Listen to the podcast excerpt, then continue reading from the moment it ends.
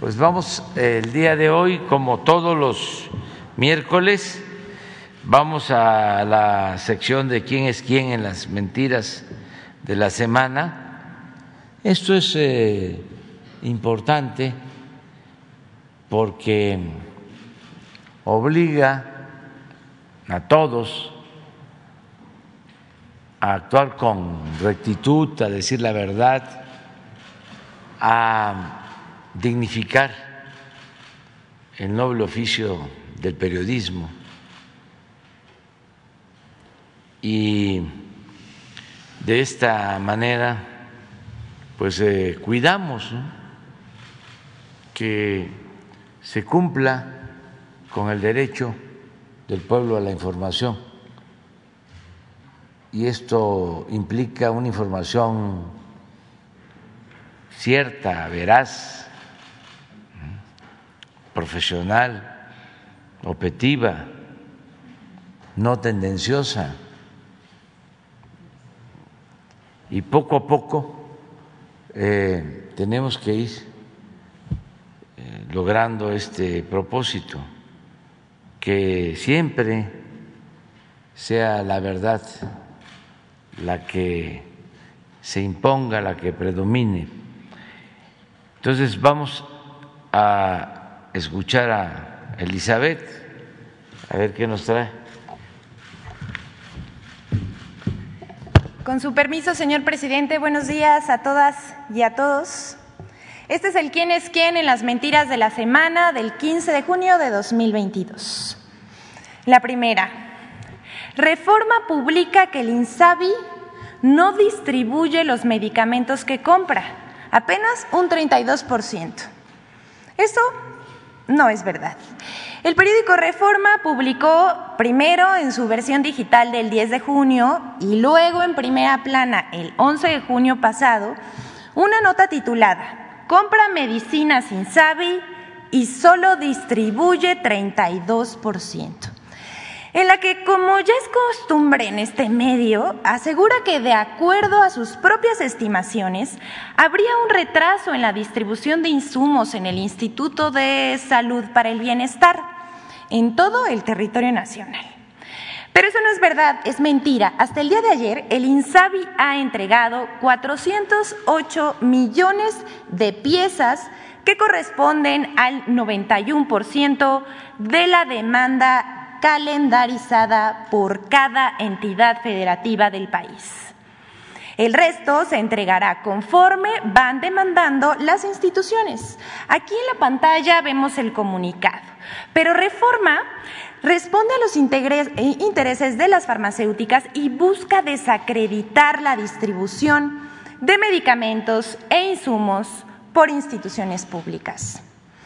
Contrario a lo que dice Reforma, el INSABI ha cumplido en tiempo y forma con la entrega de medicamentos conforme a la calendarización establecida por cada entidad federativa y apegada a la cantidad exacta solicitada por cada estado. Siguiente, por favor. Falso que el IMSS le descuente a los médicos bono COVID otorgado desde 2020 por la pandemia. El mismo 10 de junio, también el periódico Reforma publicó la nota titulada Recibieron bono COVID y ahora se los cobran, en la que señala que personal médico, de enfermería y administrativo del IMSS, que enfrentó los momentos más críticos de la pandemia en la Ciudad de México, recibió un bono como apoyo al alto riesgo de contagio. Sin embargo, ahora se los están cobrando. Eso dice reforma. Pero esta información es falsa. El IMSS aprobó en 2020 un bono de hasta 20% para personal que ha trabajado en la atención directa de la pandemia de COVID-19, el cual se ha otorgado a 399.009 trabajadores. Para evitar la corrupción, que imperaba antes, el IMSS previó que los recursos fueran entregados al personal que prestó sus servicios en áreas COVID, por lo que se estableció un proceso de conciliación y supervisión estricto que considera la recuperación y o ajustes de pagos indebidos o injustificados. Los órganos encargados de la supervisión identificaron diversos pagos indebidos durante el ejercicio fiscal 2022. Pero como en este gobierno no se permite la corrupción, es mentira lo que dice reforma, que se le esté descontando al personal que sí trabajó en áreas de alto riesgo durante la epidemia de COVID. A la fecha, el IMSS continúa aportando el bono a quienes se exponen atendiendo la pandemia. Aquí mostramos una tabla de los trabajadores con pago de bono COVID durante 2019, durante 2020, 21 y lo que va de 2022. Así, con el número de trabajadores que tienen ajustes por pagos indebidos en el ejercicio fiscal 2022 es en total el 6% de los pagos. Aquí lo vemos en pantalla. Y bueno, mientras eh, los conservadores difunden una visión pesimista y falseada de lo que ocurre en México, vamos a mostrarles que hay quienes sí ven lo, realmente, lo que realmente está pasando y hasta reconocen la labor del gobierno del presidente Andrés Manuel López Obrador. Y como casi no se le da difusión a cierta información, aquí les compartimos el siguiente dato. Según el banco inglés Berkeley, la política de estímulos fiscales a las gasolinas en México ha evitado que la inflación alcance el 10%. Por ejemplo, un analista del banco inglés Berkeley afirma que la política de estímulos fiscales o subsidios a las gasolinas que ha implementado el gobierno mexicano ha evitado que la inflación alcance el 10%. Gabriel Casillas, economista en jefe para América Latina de Berkeley, explicó en conferencia de prensa el pasado lunes 13 de junio que contrario a lo que se ha dicho, este subsidio a las gasolinas no solo beneficia a las personas de mayores ingresos, sino también a toda la población al evitar efectos secundarios como eh, mayores incrementos en ciertos productos por el aumento de la gasolina eh, a transportistas, por ejemplo. Y bueno, aquí vemos en la lámina lo que dice Gabriel Casillas y lo vamos a repetir. Contrario a lo que se ha dicho, el estímulo o subsidio a las gasolinas no solo beneficia a los de mayores ingresos, sino también a toda la población a evitar los efectos secundarios, como mayores incrementos en ciertos productos por el aumento de la gasolina a transportistas. Y eso solo por poner un ejemplo. Gabriel Casillas, economista en jefe del banco inglés Berkeley en América Latina, es, bueno, y es su representante, concluyó con una visión positiva. Él pregunta, ¿por qué estamos un poquito más optimistas con México que con el resto? Porque México está creciendo. No hubo un paquete de estímulos fiscales para paliar la pandemia, pero el mundo está viendo con buenos ojos hoy que la, deuda no se eleve. Y agregó, los empresarios se han dado cuenta que el presidente cumple su palabra, ha ayudado a la disciplina fiscal, se ha mantenido la deuda y se ha respetado la autonomía del Banco de México, afirmó el jefe económico de Berkeley en América Latina.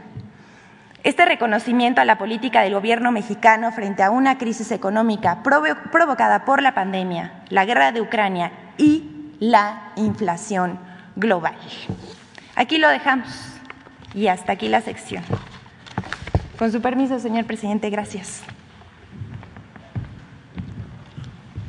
Uno, dos, tres, cuatro, cinco, seis. Le dejamos ahí, a ver, siete, ocho y nueve ya. Y diez, tú, está bien. A ver, a ver si llegamos hasta allá. Buenos días, señor presidente.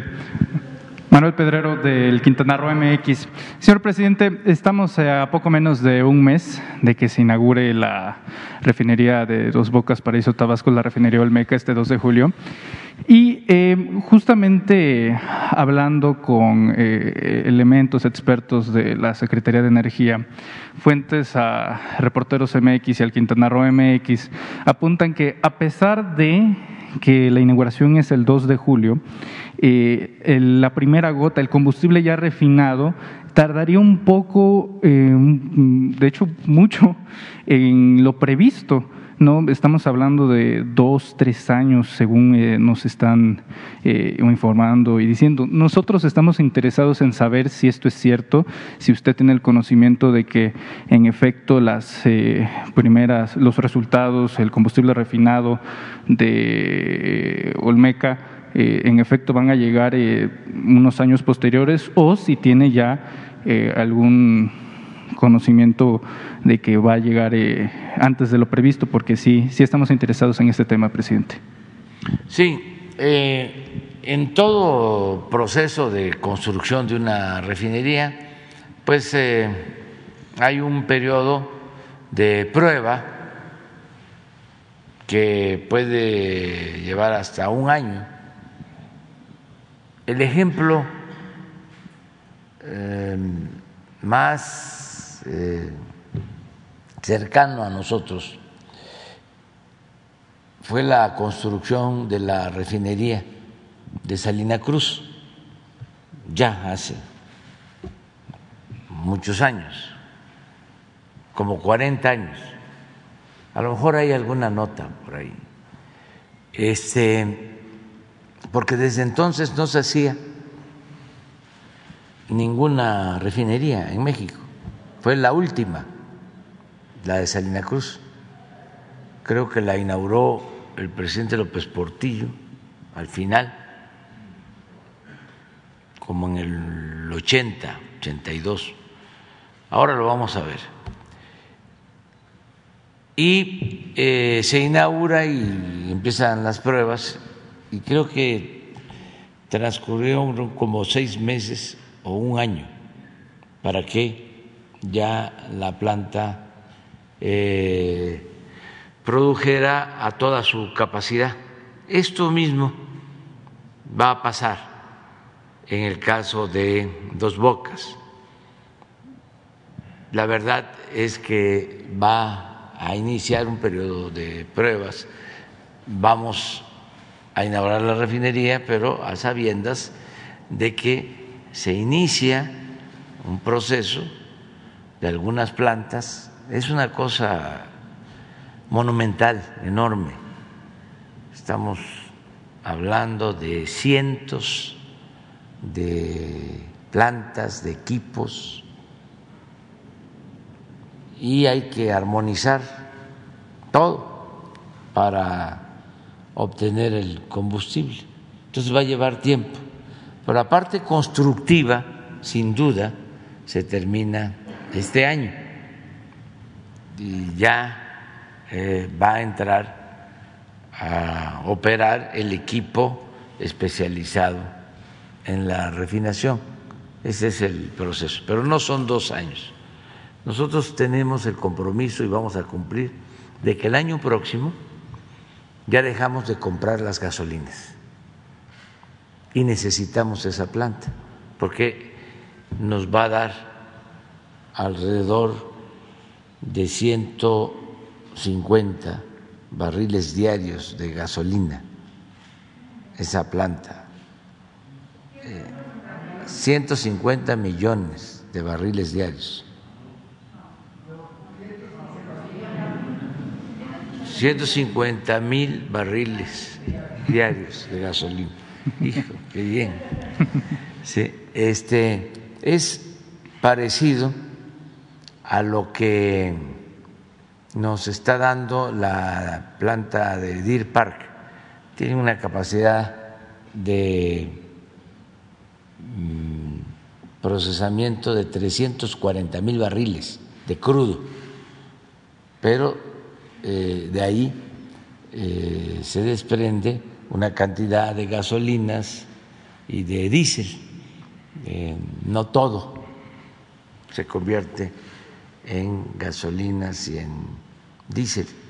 Hay un porcentaje que este, se merma, se eh, disminuye. Entonces necesitamos nosotros esa refinería. Eh, ya las seis refinerías que estamos rehabilitando hoy están procesando 840 mil barriles de crudo. A ver, hacemos la cuenta, ¿no? Las seis refinerías eh, queremos llevarlas de 840 mil que tienen hoy a un millón doscientos mil barriles de procesamiento, más 340 mil de dos bocas. Ayúdenme allá a irlo sumando. Más 340 mil de Deer Park. Más dos coquizadoras que nos van a permitir procesar 75 mil barriles diarios cada una.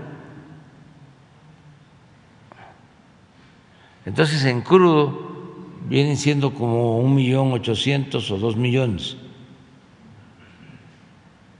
¿Cuánto les dio? No nos ayudaron.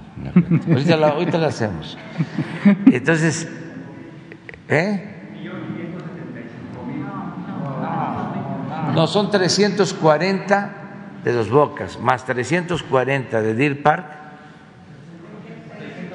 más un millón doscientos de las seis. Un millón ochocientos.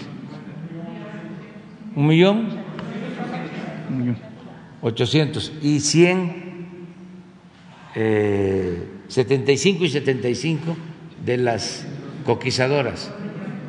Dos millones. Sí, más o menos. Dos millones. es lo que estamos contando y eso nos va a permitir contar con alrededor de 800 barriles diarios de eh, gasolina y como 500, 600 de diésel, que eso es lo que nos va a permitir la autosuficiencia. Eh, eso lo vamos a poder explicar a detalle.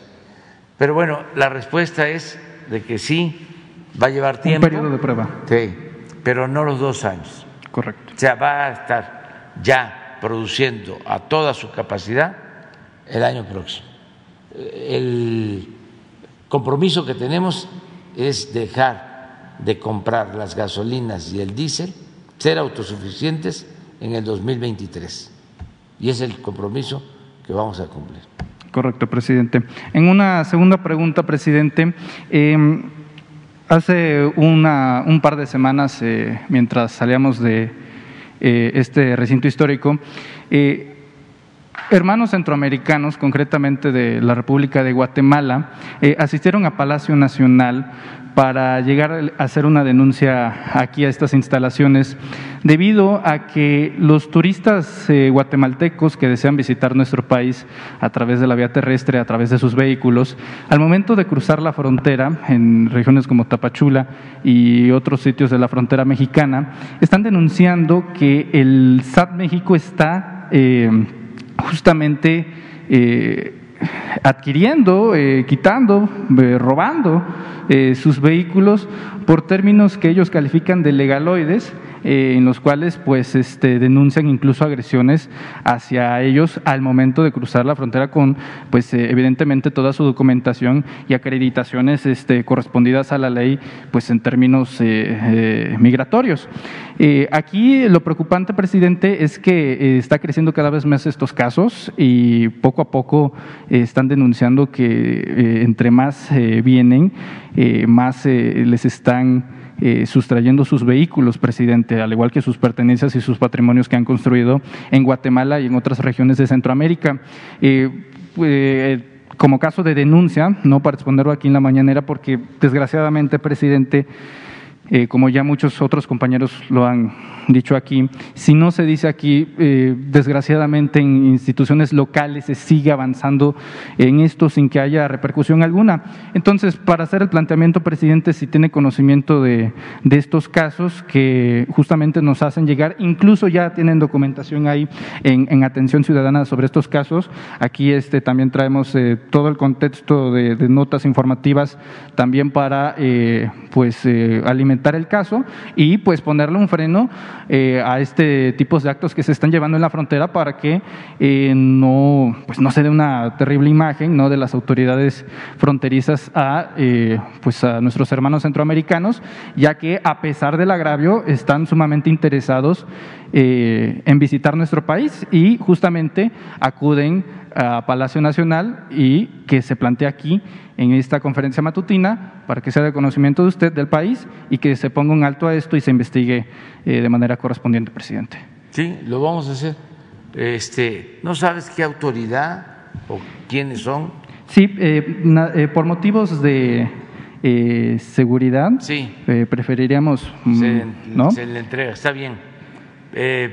Pero decirles que son bienvenidos los hermanos guatemaltecos, centroamericanos.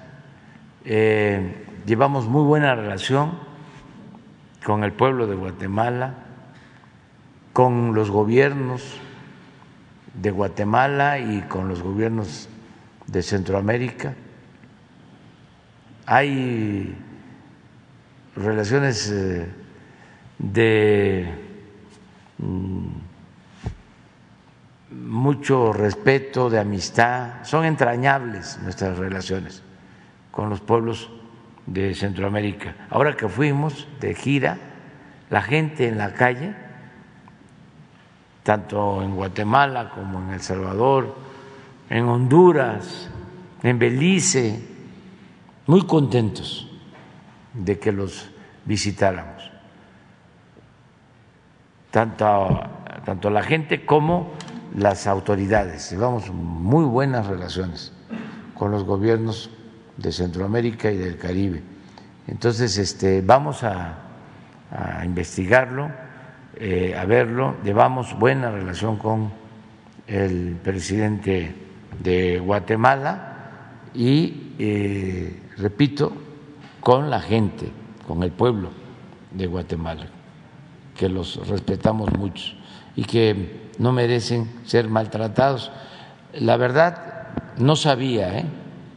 es la primera vez que tengo esta información, pero vamos a investigar a fondo y vamos a actuar.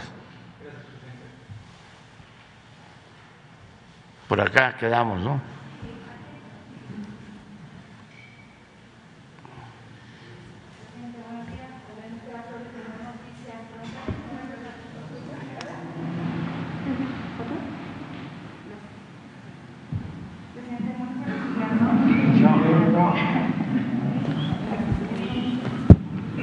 Hola. Tenemos tiempo. Ya, gracias, presidente. Buenos días. Adriana Estela Flores de Imer Noticias.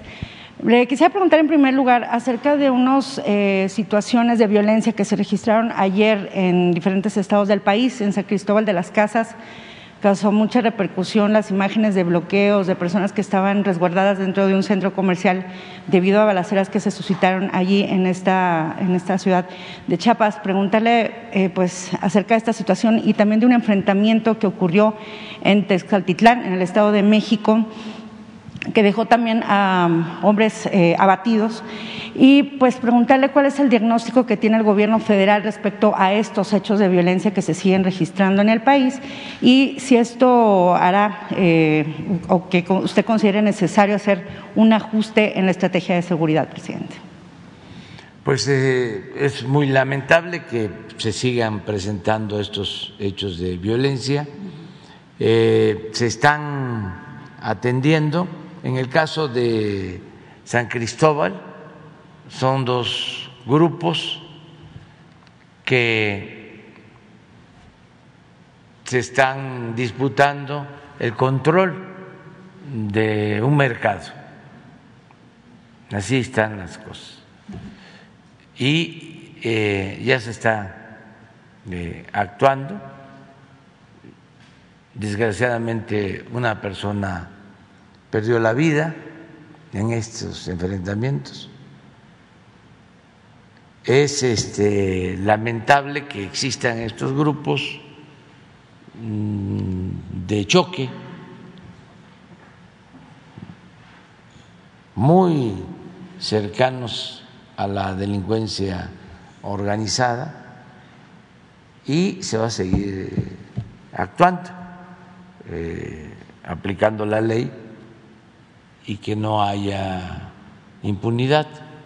Y en el caso del Estado de México eh, se trató de un enfrentamiento con policías ministeriales que iban a ejecutar una orden de aprehensión y de acuerdo al informe que se tiene, pues eh, fueron agredidos y hubo eh, un enfrentamiento y perdieron la vida tanto eh, personas de este grupo de la delincuencia como policías. también es un enfrentamiento como el que se presentó hace algún tiempo también en el Estado de México con las mismas características y parece que es parte del mismo grupo. Está investigando el gobierno del Estado de México. Tenemos que continuar con la misma estrategia porque eh, no se puede eh, enfrentar la violencia con la violencia. Esto es polémico. El periódico conservador, eh, reforma, ahora que mostrabas otra nota, a ver si lo vuelves a poner, con la misma concepción que tienen los conservadores.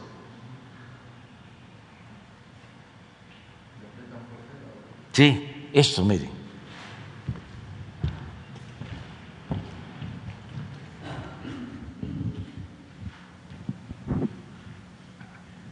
Abrazos de crimen. Por lo de abrazos, no balazos. Es lo mismo que piensa el gobernador de Texas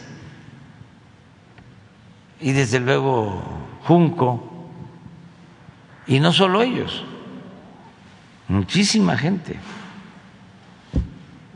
que opina que se puede enfrentar el mal con el mal,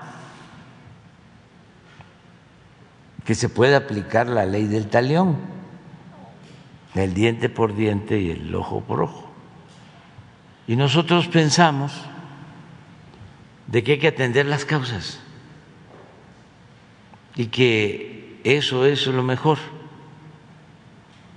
Desde luego, ayuda a todo lo que hacemos, que no se había hecho antes. ¿eh? El trabajar todos los días por la seguridad o no sé si ustedes recuerden de algún presidente que todos los días o de lunes a viernes reciba personalmente el parte o el reporte de lo sucedido en las últimas 24 horas en el país y que se reúna con todo el gabinete de seguridad de 6 a 7 de la mañana. Eso no sucedía. Y tampoco sucedía de que se trabajara de manera coordinada. Y tampoco sucedía de que se mantuviese una comunicación constante con las autoridades locales.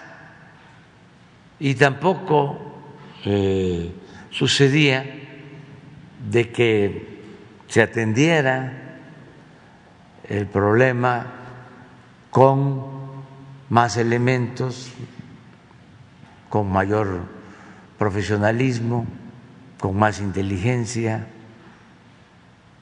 y mucho menos, mucho menos sucedía de que eh, no existiese contubernio entre la autoridad y la delincuencia. Me he cansado de decirlo, pero eso no aparece en el reforma, de que ya no es García Luna el encargado de la seguridad pública en el país. Entonces, todo eso se está haciendo, pero lo más importante de todo es atender las causas, procurar que tengamos, que tengamos una sociedad mejor, que los jóvenes sean atendidos, que no se les margine, que tengan derecho al trabajo, que tengan derecho a la educación, que se combata la pobreza, que se evite la desintegración de las familias, que eh, se fortalezcan los valores que existen en las familias, en los pueblos, valores culturales, morales, espirituales, que eh, no se continúe impulsando un estilo de vida materialista que se eh, considere como lo fundamental el dinero. Todo eso es lo que nos va a ayudar a ir resolviendo el problema y vamos avanzando. Nada más que eh, el país estaba en plena descomposición. Por eso yo insisto de que si se quiere enfrentar una crisis, una decadencia, no hay más que una transformación. Si eh, hubiese continuado lo mismo,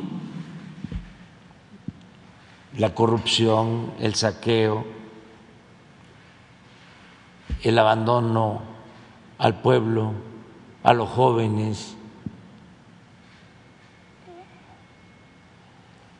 esto de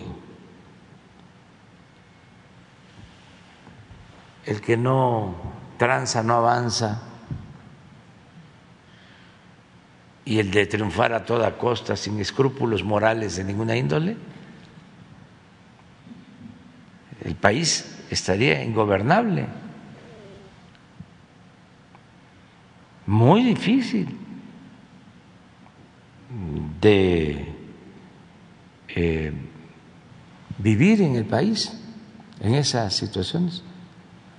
Claro, no se puede este, de la noche a la mañana lograr eh, mejores resultados. Estamos trabajando, pero tengo mucha fe de que vamos a seguir avanzando.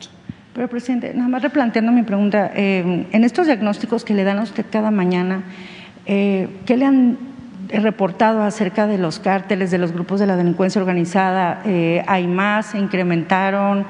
¿Hay algunos cárteles que hayan adquirido este, mayor eh, poderío en el país? Y también, ¿qué le respondo? ¿Qué le dice a las personas o a la población de estas eh, zonas que, como se ve ayer en San Cristóbal de las Casas, pues se enfrentaron a estas, a, estas horas de situaciones violentas? Que se dan estos casos, no he generalizado no es lo que dicen los eh, de las agencias estadounidenses de que el 30% del territorio está dominado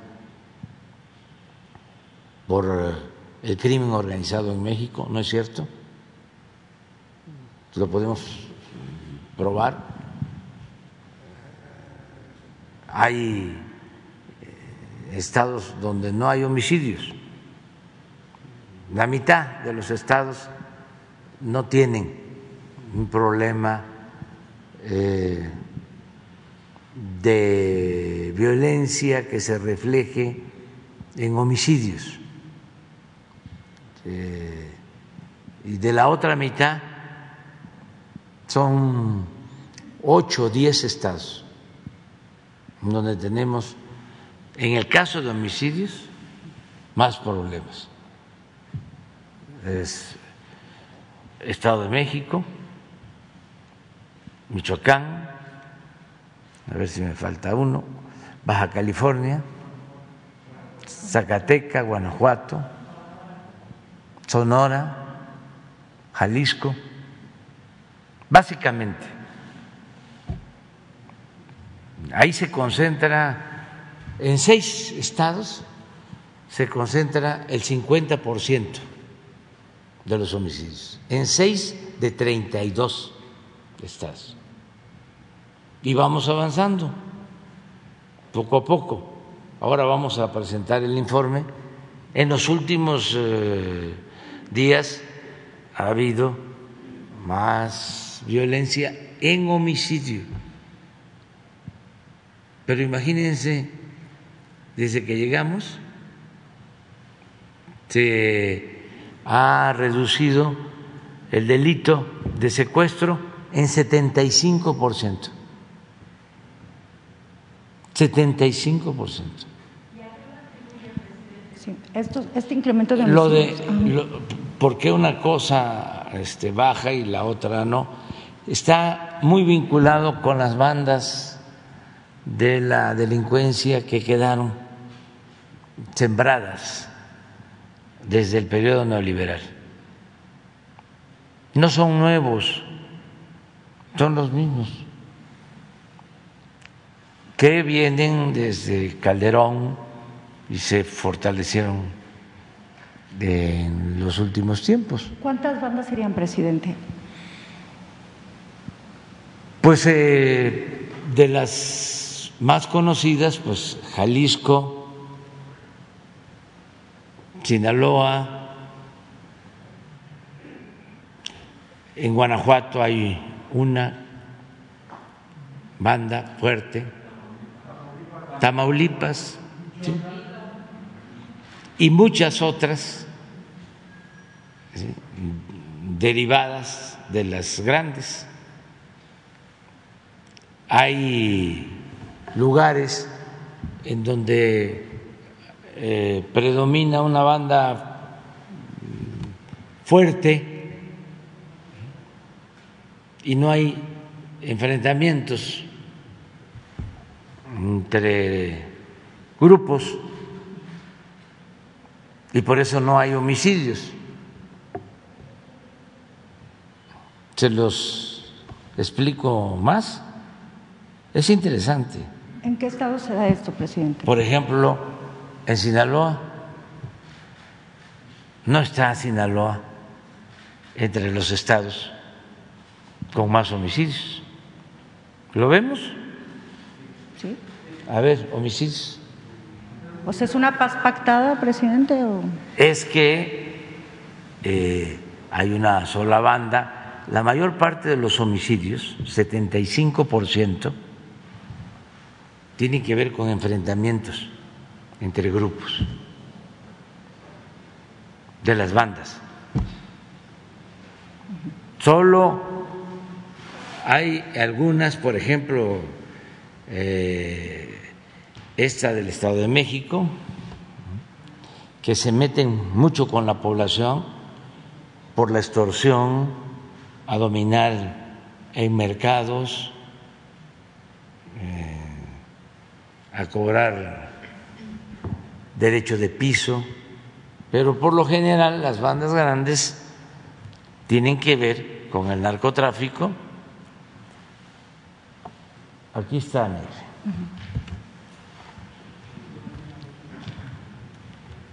¿Dónde está Sinaloa?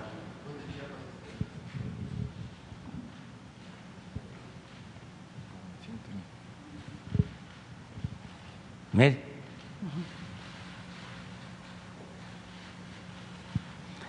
La media, pues debe estar por acá. Hay otras, a ver si. Donde, eh, ese es de enero a abril. Pero eso es lo que les estoy planteando. Pero voy a poner otro ejemplo: Durango.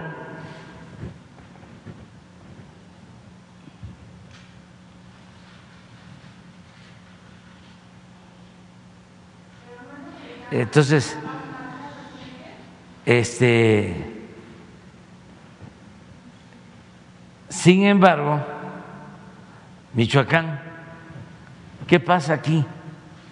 Aquí no hay un solo grupo. Aquí son como 10 distintos. Entonces los enfrentamientos aquí entre las bandas son mayores. Para ir entendiendo ¿no? Eh, el fenómeno. Entonces, ¿qué hacer? ¿O qué estamos haciendo? Más presencia, lo que comentaba también, ¿no? Por tu pregunta. Sí. Este, seis estados 49% de homicidios. Estos. Michoacán, Guanajuato, Estado de México, Baja California, Jalisco y Sonora.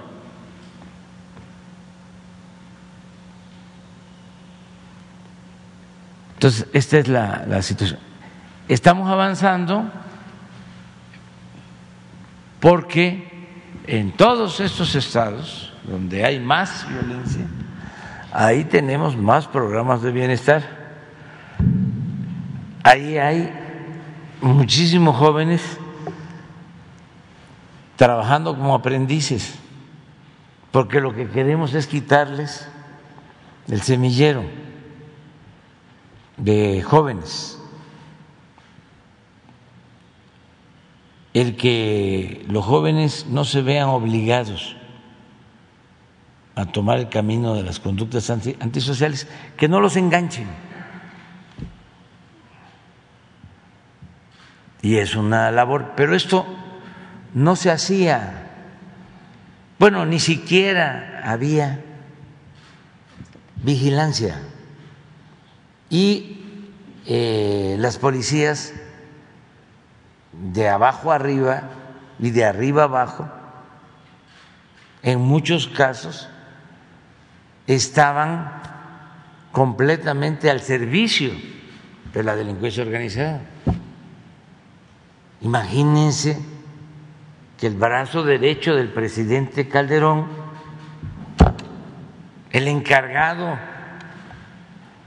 de enfrentar el problema de la inseguridad y de la violencia, estaba metido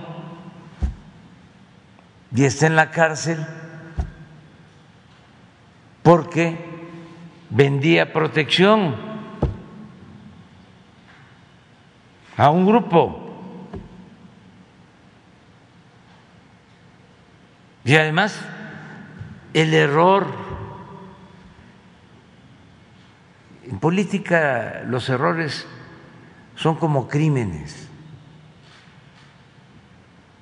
Imagínense el error de declarar una guerra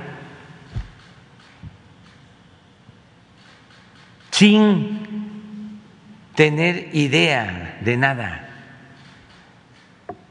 sin un diagnóstico de lo que estaba sucediendo, nada más para ganar legitimidad, pensando de que con eso iba a quedar bien en el extranjero y le iban a aplaudir los derechosos. Este sí tiene pantalones. nos metió en un lío, le pegó un garrotazo a lo tonto, al avispero.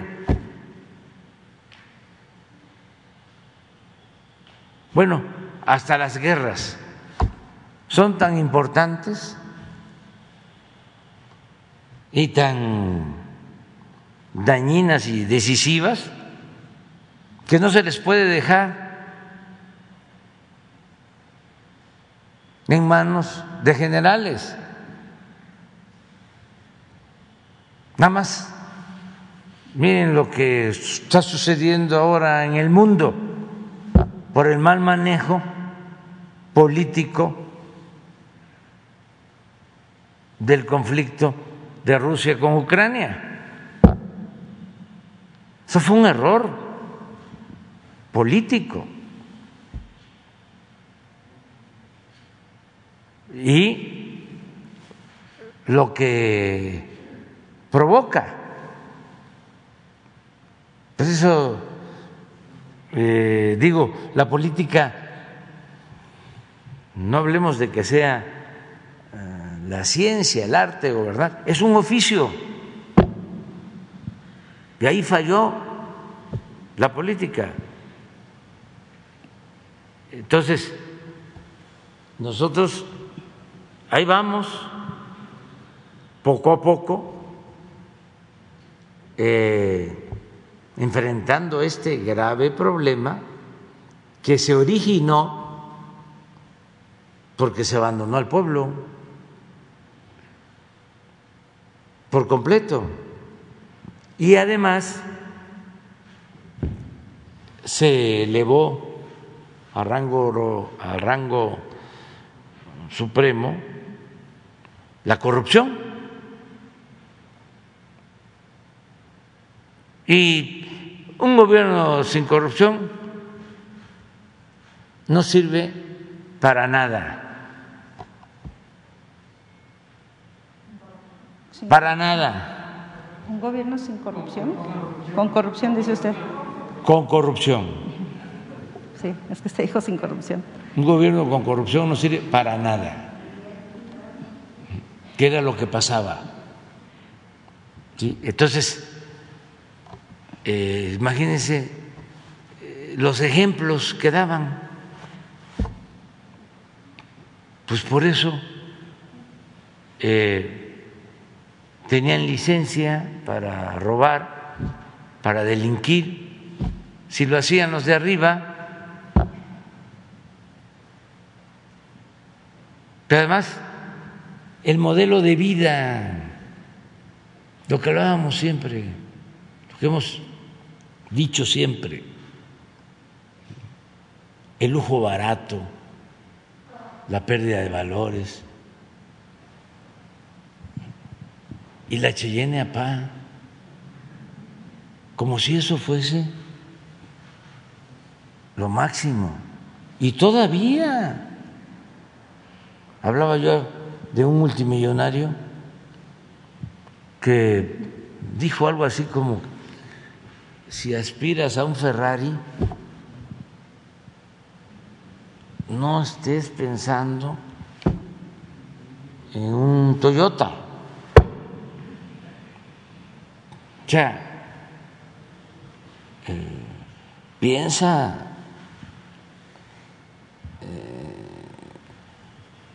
en grande, pero en lo material. Entonces, si el dinero es el Dios de las personas, no hacemos nada, habiendo tantas cosas tan maravillosas. Este, lo material debe de pasar a segundo plano, pero no. ¿Cuánto tienes? ¿Cuánto vales? Y esto reproducido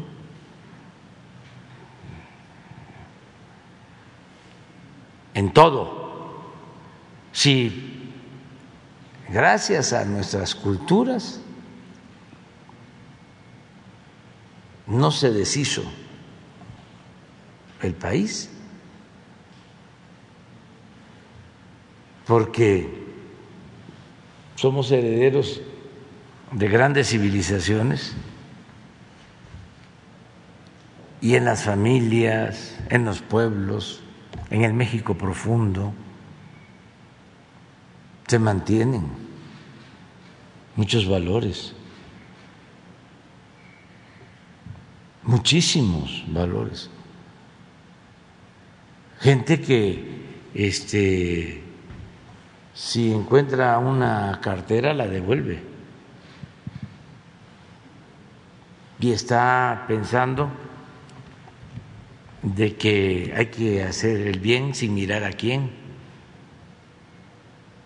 Hay mucho en nuestro país, hay mucha honestidad. Los corruptos son unos cuantos que además se creen eh, muy eh, inteligentes.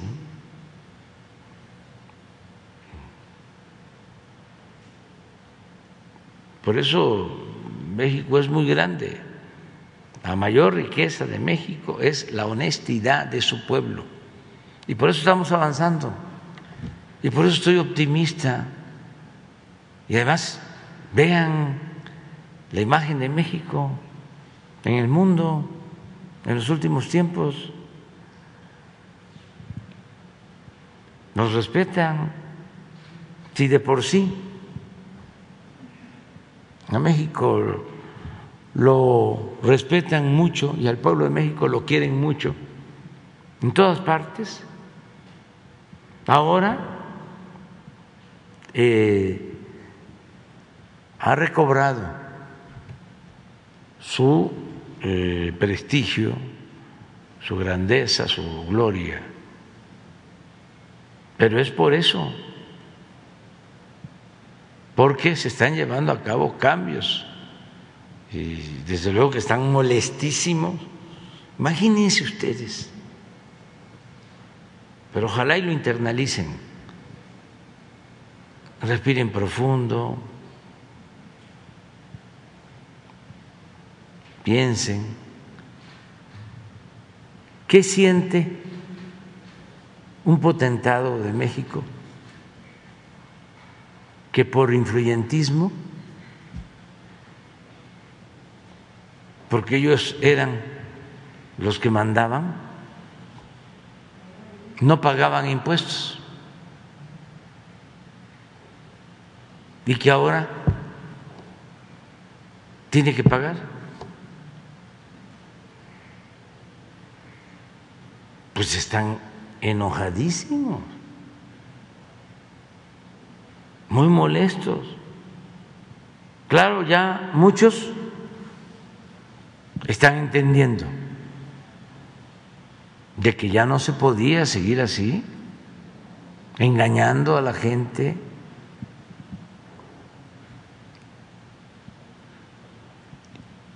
Y por eso la mayoría de los medios de información en contra. ¿Cuándo se había visto eso? Nunca. Siendo objetivos. La prensa se dedicaba a aplaudir o a callar.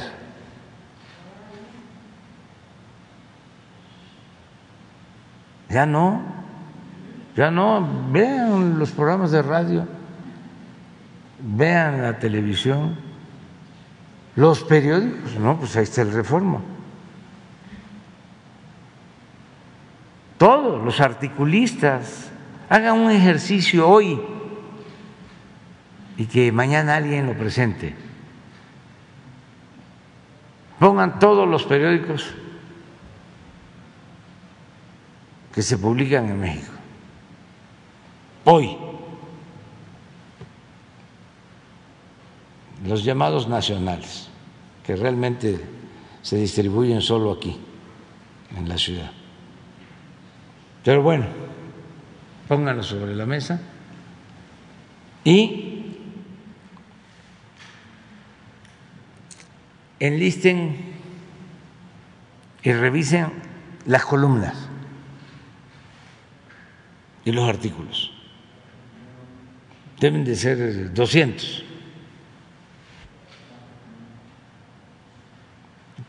Y vamos a verlo mañana. Vamos a hacer el ejercicio. Nosotros. Todos. a ver, nada más para eh, los artículos del Reforma, de las páginas editoriales del Reforma. Son dos páginas, deben de ser como seis artículos, ¿no? Al azar, pero eso lo podemos hacer completo. ¿Cuándo en México se veía lo que estamos ahora constatando? Nunca. ¿Por qué eh, la molestia y por qué? No solo por la publicidad, que ya no hay, sino porque estos medios de comunicación representaban a grupos que medraban al amparo del poder público eran los que recibían los contratos, eran los que le vendían al gobierno mercancías de todo tipo. Este es.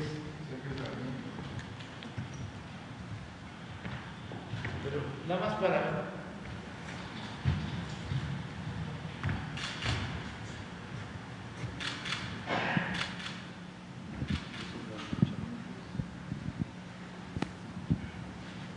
Seguro es en contra. Si buena parte de la clase política no está a la altura de los tiempos que corren, pues descolonicemos los mapas desde nos hemos mirado. Pero a ver si no tiene algo aquí en especial.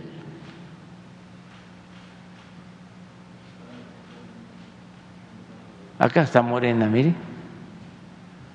¿Cuánto vamos de que, de habla bien de Morena? Preocupados por ganar elecciones y marcar terreno, Morena y sus aliados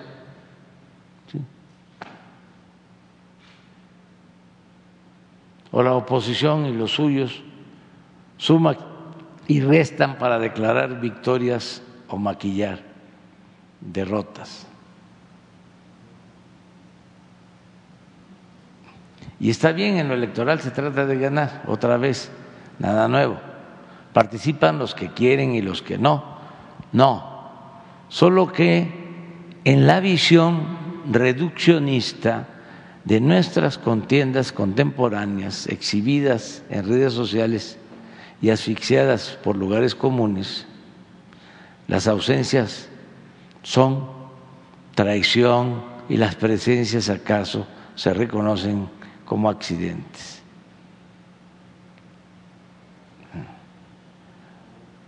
A ver, eh, Sergio, dice aquí nada más.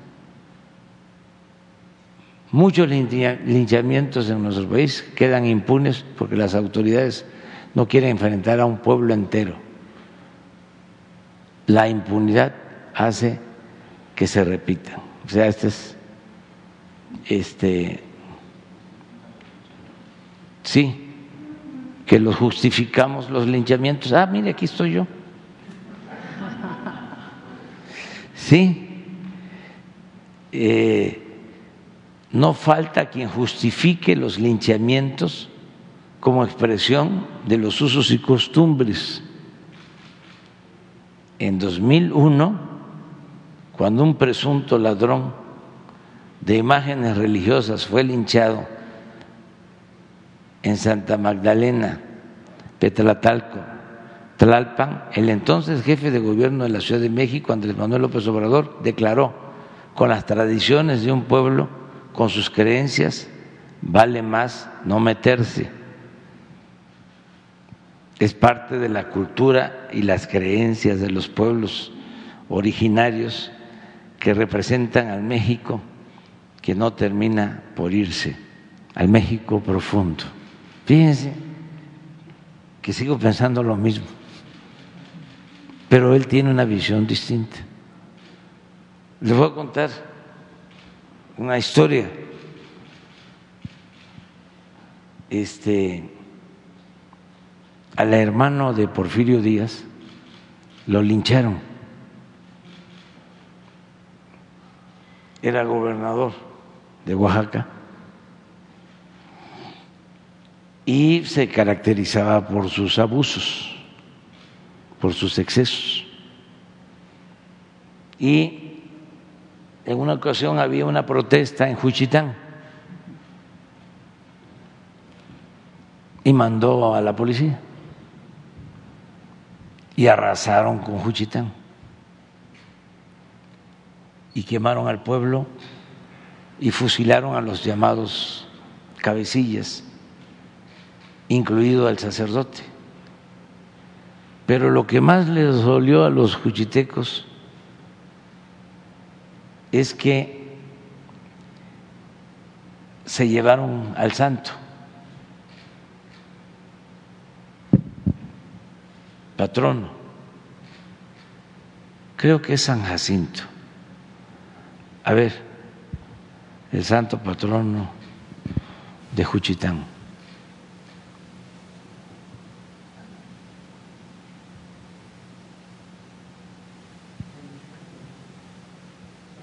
San Vicente.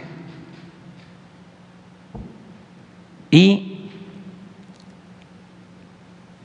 a pesar de que habían quemado el pueblo y que habían eh, asesinado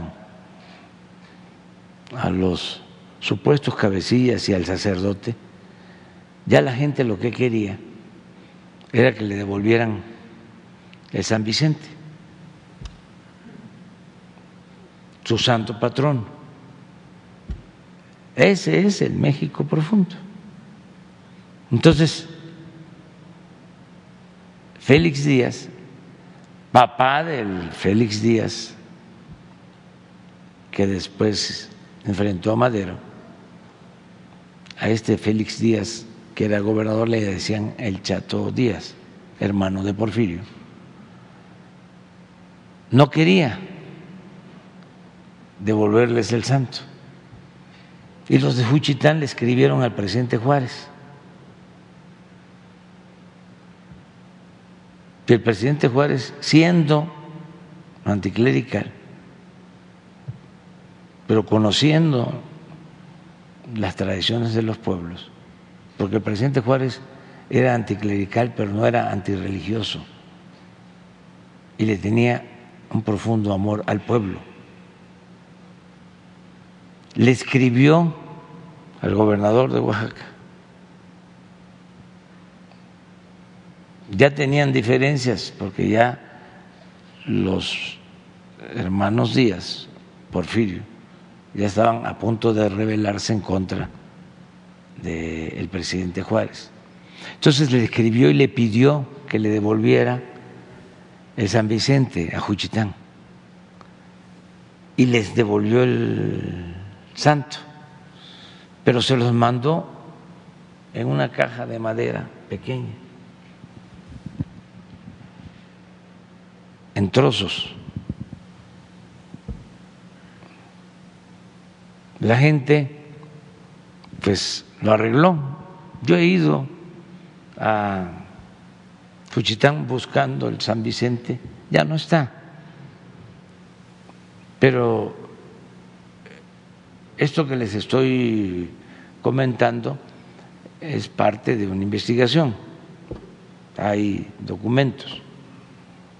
Es una investigación que está en uno de los libros de Historia de México de Daniel Cosío Villegas.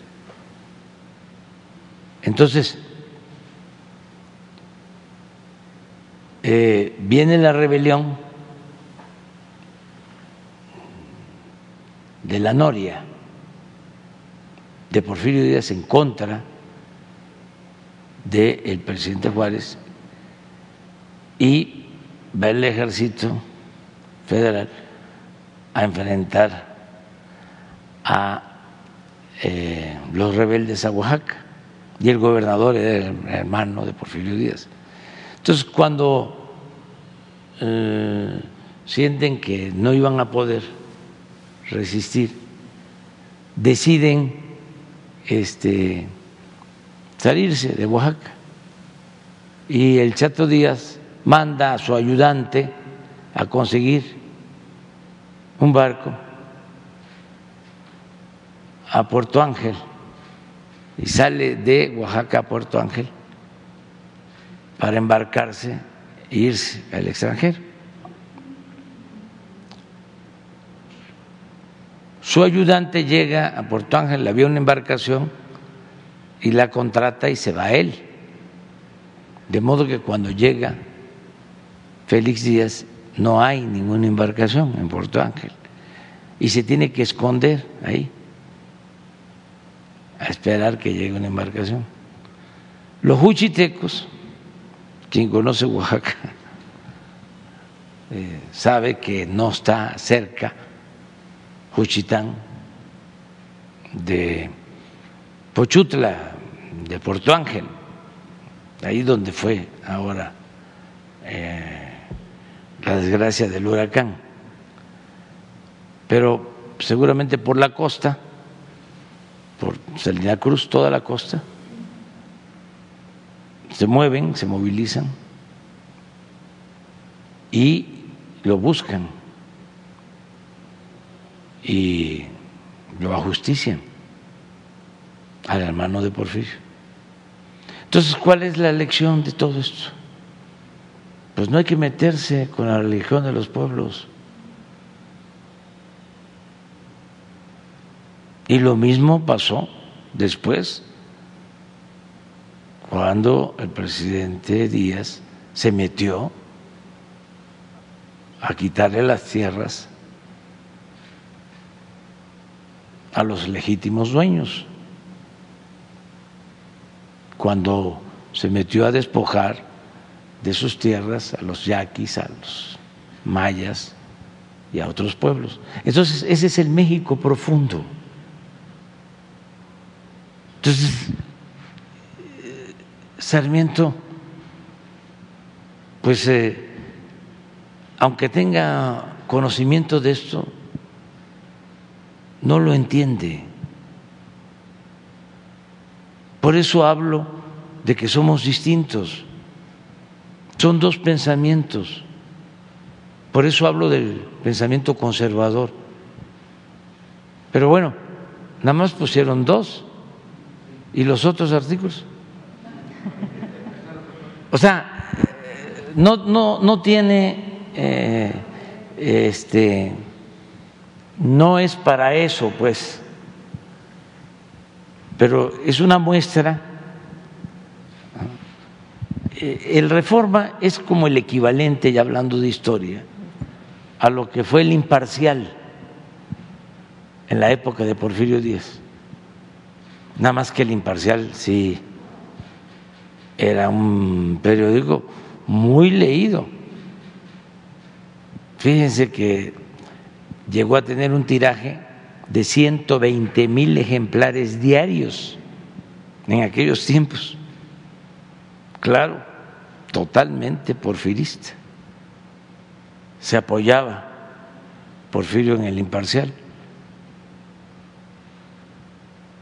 Ese no. La gran evasión, ¿de quién es?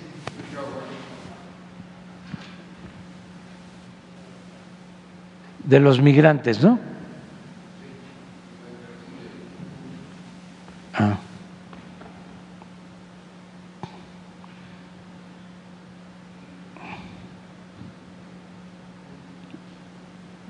por decir, este Calderón, ¿no?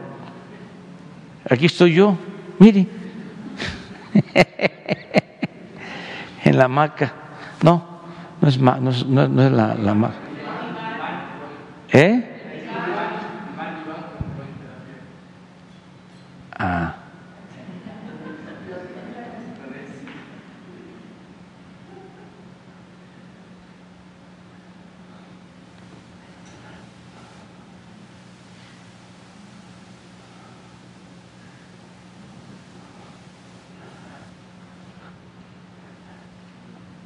A ver, espérate, pero deja, deja, deja este. Está interesante. Tenía tiempo que no lo veía yo. Eh,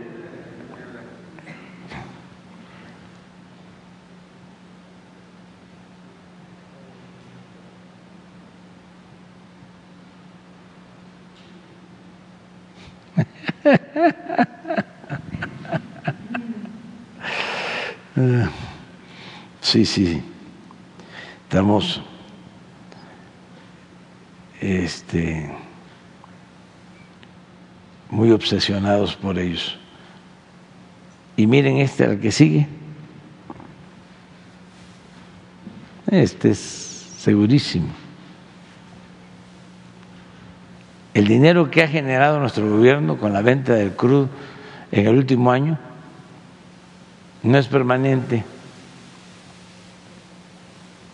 ni recurrente, pero no lo ahorran, lo estamos tirando.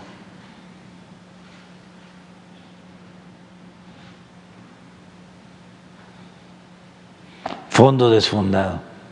Pero también este es entendible porque ¿qué hacían antes con los excedentes?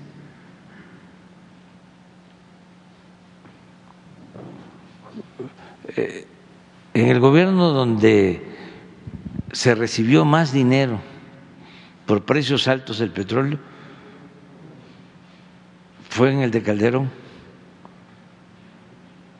¿Y qué hicieron con los excedentes?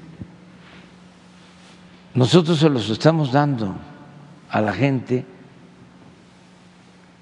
porque una parte del excedente nos está permitiendo que no aumente el precio de la gasolina y esto ayuda al pueblo. Pero ustedes creen que esa política les gusta a los conservadores? No. Dádivas, ¿dónde está? Sí, es decir, el dinero que debería ser para beneficiar a futuras generaciones,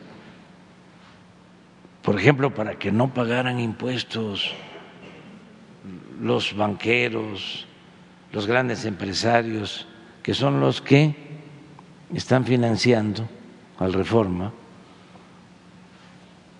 En vez de eso, estamos gastando hoy en dádivas como el tren Maya, como Dos Bocas, como el transísmico, son dádivas. ¿Saben cuántos están trabajando hoy en Dos, dos Bocas? Cerca de 30 mil obreros. Nada más. Por eso. ¿Cuándo se había invertido tanto dinero en el sur sureste como ahora? Pero convencerlos a ellos, no, no. Pero ellos dominaban. A ver si hay alguien que hable de la crisis de Nuevo León. ¿Sí? No existe, ¿verdad? No. Porque los dueños de este periódico, que son también los dueños de el norte, ponen y quitan gobernadores. Y no asumen su responsabilidad.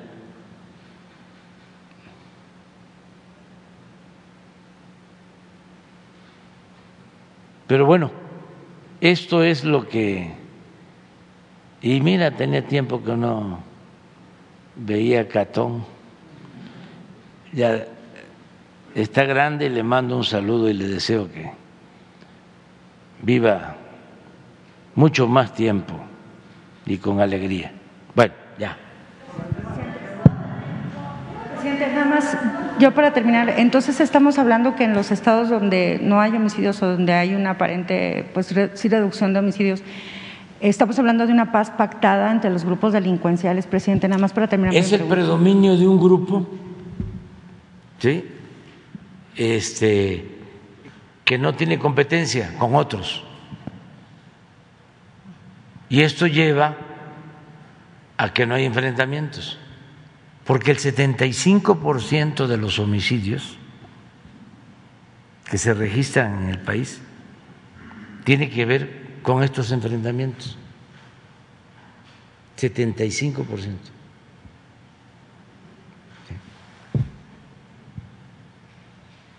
Y la segunda sería, presidente, mi, segundo tema para preguntar es acerca de todas las repercusiones que se siguen dando después del acto político que se dio en el, domingo allá en el Estado de México con este eh, acto de Morena. Ya hubo una denuncia por parte del PAN y el PRD ante el INE, eh, pues ah, denunciando actos anticipados de campaña. Eh, preguntándole, eh, preguntarle acerca de esta situación, presidente, eh, cómo ve esta denuncia y también las expresiones que ha hecho el senador Ricardo Monreal respecto a que es un timbre de orgullo el que haya sido excluido de este acto y que él dice que él va a ser un presidente, el presidente de la Conciliación Nacional, presidente. Gracias. Pues eso es un asunto de los partidos. El bloque conservador, pues, es normal, es parte de esto es lo mismo, que no quiera que nos vaya bien, nada más que este tienen muy malos dirigentes, asesores. Por ejemplo, eso de que no van a legislar o que no van a aprobar nada de lo que envíe el Ejecutivo al Congreso. Entonces, ¿para qué es el poder legislativo? Su función es legislar.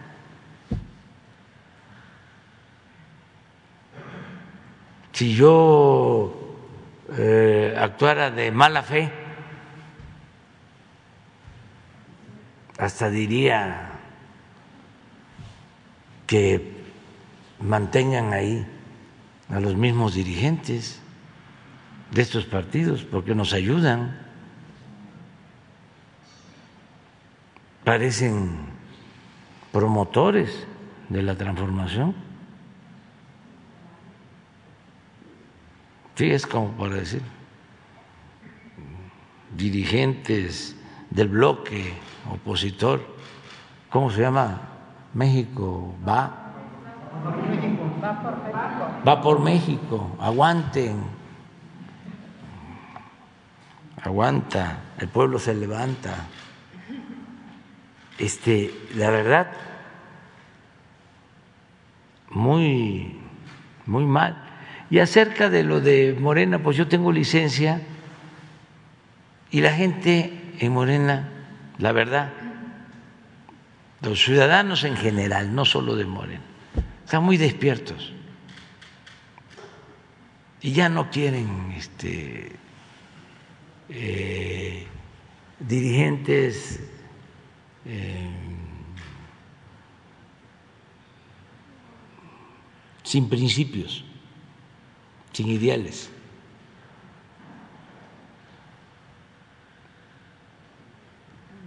Ya no, eso se terminó. La gente quiere eh, que los eh, represente eh,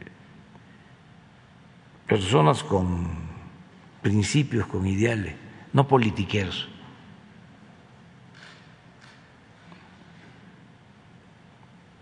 Y eh, a diferencia de lo que piensan los politiqueros, la gente se da cuenta de todo. Ya no es el tiempo de antes.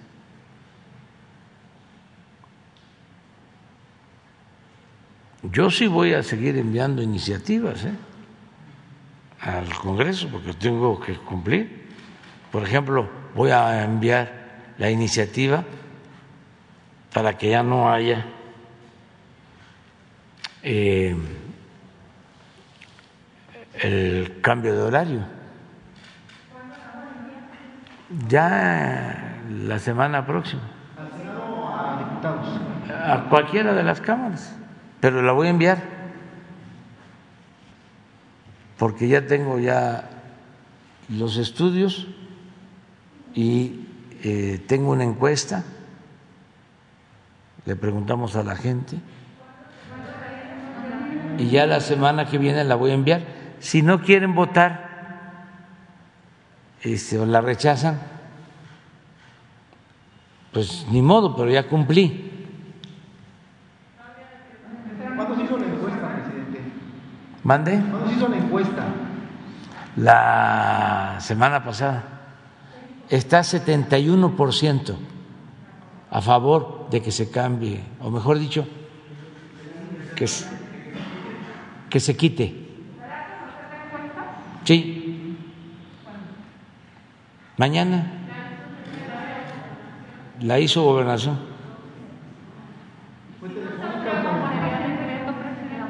¿Mande? Si no se llegara a aprobar la iniciativa, ¿sería decreto para eliminarlo? Lo mejor es que este, sea en el Congreso. Un decreto, presidente. Un ¿Mande? Un decreto de Cedillo. Un decreto de Cedillo. Sí, pero este es mejor que sea este, una reforma alguna de las leyes secundarias para que no sea este reforma constitucional. Y entonces para la próxima semana les presentamos la encuesta, lo que opina la gente y los estudios. Entonces, si a lo mejor desde hoy ya me contestan los del bloque que no van a aprobar, pero este yo tengo que enviarla y así voy a seguir enviando. ¿La de la Guardia dónde la guardia la voy a mandar también al Senado o a la Cámara de Diputados. Estamos viendo. Y la reforma electoral también. Porque el Senado fue aprobada por manera unánime. Sí. Sí, vamos a mandar las dos. Eh, Estas dos y la de la de el horario de verano. Lo más pronto. No, pero vamos por orden. ¿A dónde quedamos? A ver, ¿quién quedó? Ándale. Tenemos tiempo. Buen día, presidente. ¿Sí se escucha? Ay, perdóname. ¿A quién le toca?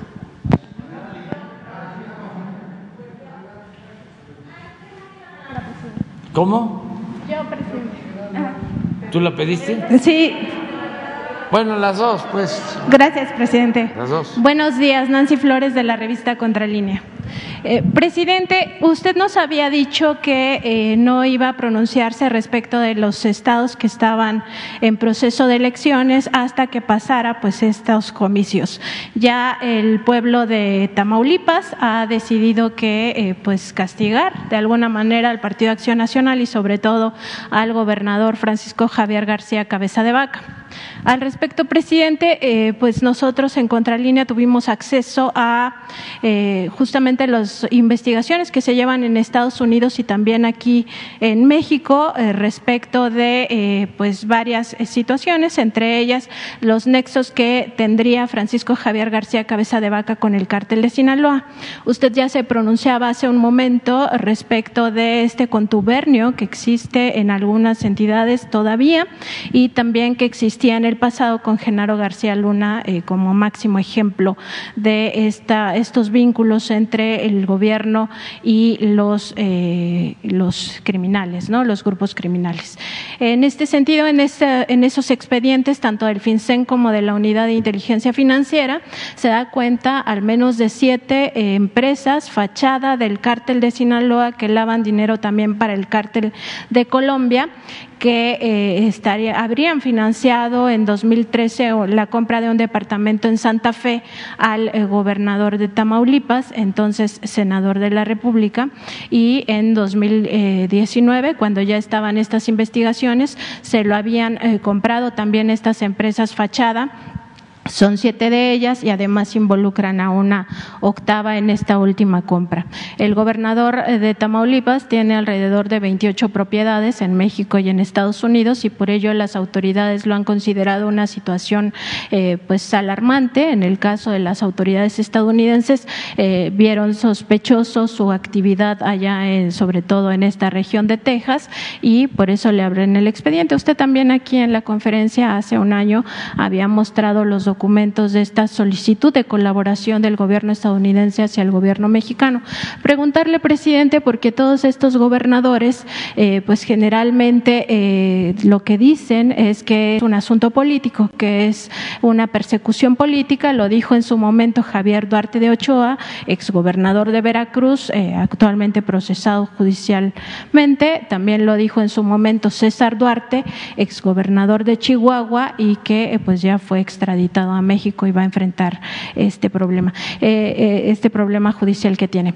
Eh, presidente, preguntarle si esta, pues este argumento tanto del Partido Acción Nacional como del gobernador de que es una persecución política de parte de su gobierno y que pues él no tiene nada que ver cuando además de Estados Unidos está investigándolo también, no se entiende cómo sería una persecución de Estados Unidos hacia el, hacia el mandatario pues preguntarle si esto basta para frenar las investigaciones, si esta presión política frenaría la cooperación que tiene México con Estados Unidos sobre este caso y también la cooperación que tiene con la Fiscalía General de la República. No, mira, eh, son casos que ya están en la Fiscalía y en el Poder Judicial. Entonces ya no queremos nosotros eh, pronunciarnos precisamente para que no se tenga la excusa o el pretexto de que se les está persiguiendo. Desde el principio he dicho que no es mi fuerte la venganza y tengo mi conciencia tranquila y no soy hipócrita, no tengo un doble discurso. El caso del de, eh, gobernador de Tamaulipas eh, inició con una investigación de la Fiscalía, que es autónoma. Yo me enteré por los medios.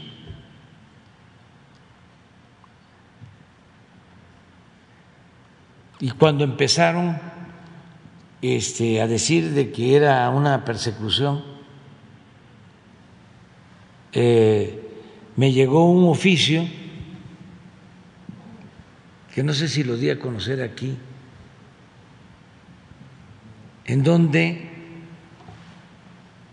se le pedía a la Fiscalía o a el Instituto la Oficina de Inteligencia Financiera. El FinCEN. Que se revisaran eh, las propiedades de el señor García Cabeza de vaca. Cabeza de vaca. Entonces me llegó el oficio, pero últimamente el oficio de una institución estadounidense. El FinCEN que es como la WIF mexicana. Bueno, entonces aquí yo dije, existe ese oficio donde están pidiendo información. Fue lo único que dije, porque no tenía yo ninguna información este, comprobatoria. Sí la institución, esta, la oficina de eh, investigaciones financieras, hizo este, la investigación a partir de ese oficio. Me enviaron a mí el oficio, porque yo pedí información. A ver, ¿existe o no existe la investigación? Entonces me mandaron al oficio. Últimamente, los abogados del señor este, Cabeza de Vaca sostienen que ese oficio es falso, que fue falsificado. Entonces, si es falso el oficio, si fue falsificado, pues hay que investigar y la Fiscalía tiene que decidir y las autoridades de Estados Unidos aportar pruebas si tienen. Y yo desde el principio he dicho que no vamos a fabricar delitos como era antes.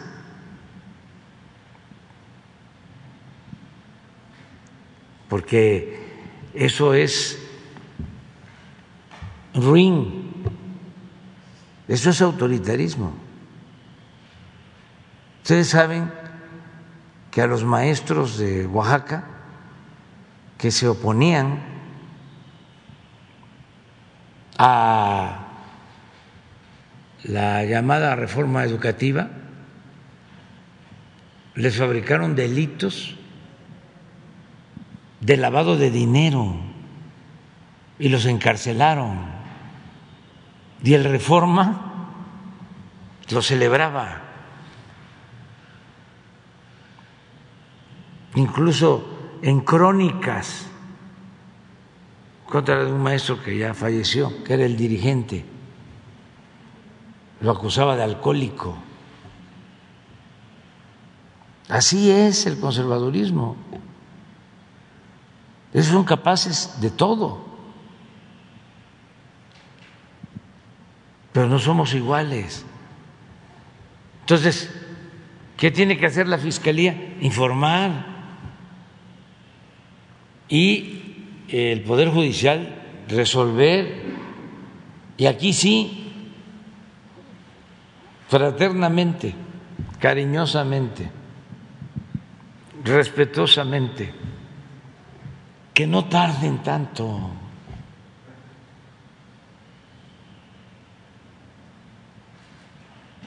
Y lo mismo en el caso de Estados Unidos. No se avanza Hay muchísimas denuncias y no avanzan.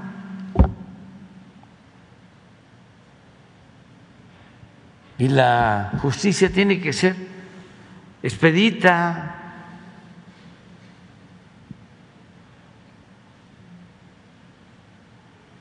Y resolver lo más pronto posible. Ya va a terminar nuestro gobierno en dos años, tres meses, y se van a quedar ahí todavía pendientes asuntos y ya están algunos pateando el bote, esperando que ya este, se termine el gobierno, porque piensan que van a regresar. Entonces, ojalá y la Fiscalía y la instancia del Poder Judicial informen y en el caso de lo que corresponde a nosotros, de la Oficina de Inteligencia Financiera, informen la verdad nos hará libres. Eso es lo que puedo yo comentar. lo demás es este pues parte de la confrontación política ¿no? que existe. Presidente, aquí también en su conferencia matutina ha hablado de eh, pues estas eh, pugnas internas que existen en su gobierno y que bueno es natural, usted lo ha dicho. Eh, preguntarle sobre el tema de la soberanía alimentaria, porque usted ha reiterado que uno de los objetivos ahora incluso ante esta inflación que se está presentando, pues es que pequeños productores, campesinos también reactiven el campo, ¿no? Y esto pues tiene sus propias dificultades por tantos años que se abandonó este sector y sobre todo por estas políticas neoliberales. Eh, sabemos que al frente de la Secretaría de Agricultura pues no todos están de acuerdo, incluso el secretario Villalobos pues se le considera más cercano pues como empresario que es al sector empresarial, se le ha ubicado eh, como uno de los promotores de transgénicos e incluso como opositor a este eh, decreto que poco a poco va a ir disminuyendo la presencia de glifosato en el país. Preguntarle si esto, de alguna manera, estas pugnas internas que existen en su gobierno, no dificultarán este objetivo tan importante para nuestro país, que es garantizar la soberanía alimentaria en, eh, pues en un campo devastado prácticamente. Si esto no será un obstáculo para estos objetivos y sobre todo pensando que pues se tiene que cambiar también la visión en el campo de lo que se requiere y de cómo impulsar a los pequeños productores, a los campesinos, a los ejidatarios, para que todo esto llegue a buen puerto rápido. Sí, este, hay diferencias, pero eh, están muy claros los objetivos, el propósito del gobierno, y es apoyar eh, a los campesinos más pobres pero no solo es el discurso, la retórica, son los hechos. Se está ayudando como acerca de tres millones de productores campesinos y pobres, eh, la mayoría. ¿Cuáles son los programas de agricultura? El producción para el bienestar. Eso va a dos millones de productores que reciben de manera directa un apoyo para sembrar. Lo que era el procampo se reformó y ahora le llega a los de abajo, a cerca de dos millones. No lo maneja agricultura, pero tiene que ver con el campo, el programa Sembrando Vida. Son, creo que cinco mil pesos por jornal a ver si lo. Sí. Este. Y son 440 mil sembradores de Sembrando Vida para que cultiven sus parcelas. Es una inversión de 29 mil millones de pesos. Ese es el otro programa importante para el campo.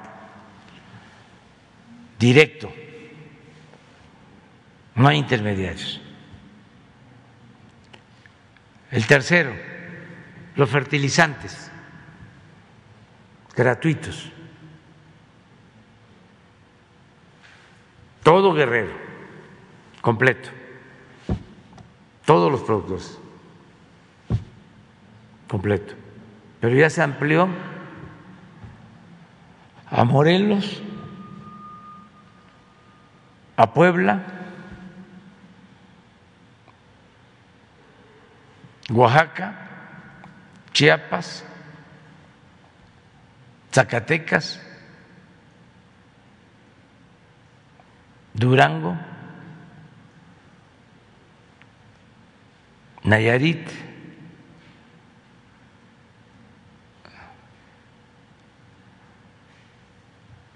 creo que Veracruz también. Y, se va a ampliar más. Y son fertilizantes gratuitos para pequeños productores. ¿Qué otro programa? El apoyo directo a pescadores, a 200 mil pescadores que reciben un apoyo.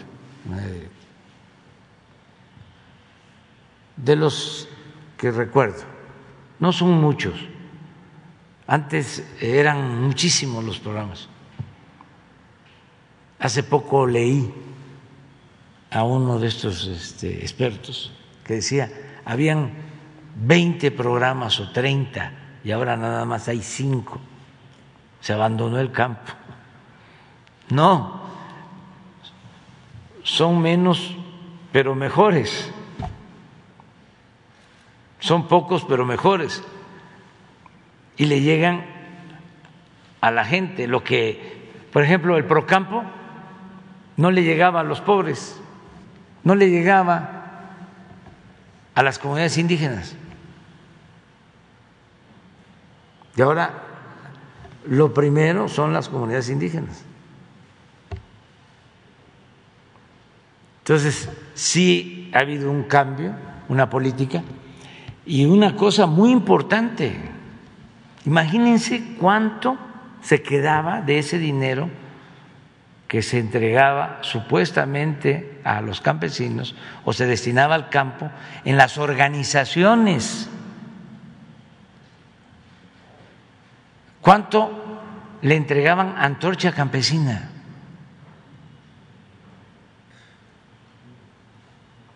Miles de millones de pesos a todas las organizaciones.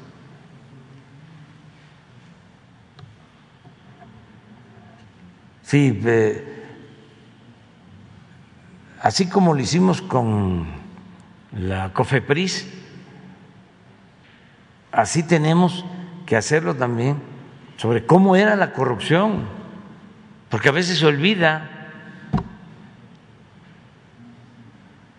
Pues claro que se molestan porque ya esos programas no funcionan.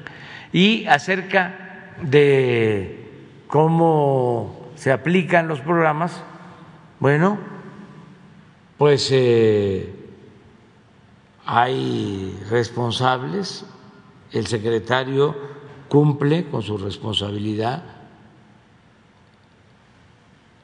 y si ya dijimos no al maíz transgénico y eh, no agroquímicos que dañen la salud, pues así está.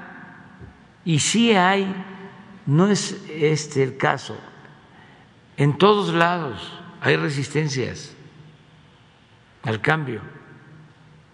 Y en todos los gobiernos yo les hablaba pues de el mejor gobierno que ha habido en la historia de México, el gobierno del presidente Juárez, y cómo se enfrentaban los ministros. Yo creo que el presidente Juárez todo el tiempo que estuvo en la presidencia, en su encargo, este,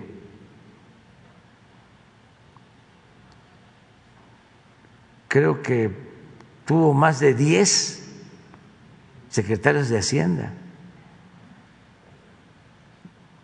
Una vez los conté, creo que como 14. Porque pues no entendían o no se entendían entre ellos y él era muy conciliador y muy paciente y por eso su grandeza, porque habían radicales, liberales y habían liberales moderados y se enfrentaban.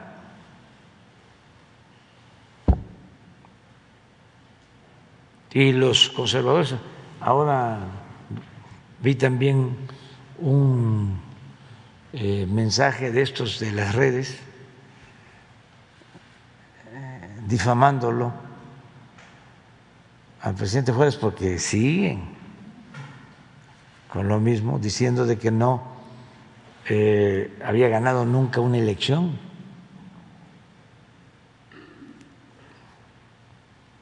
Y no es cierto, sí ganó elecciones.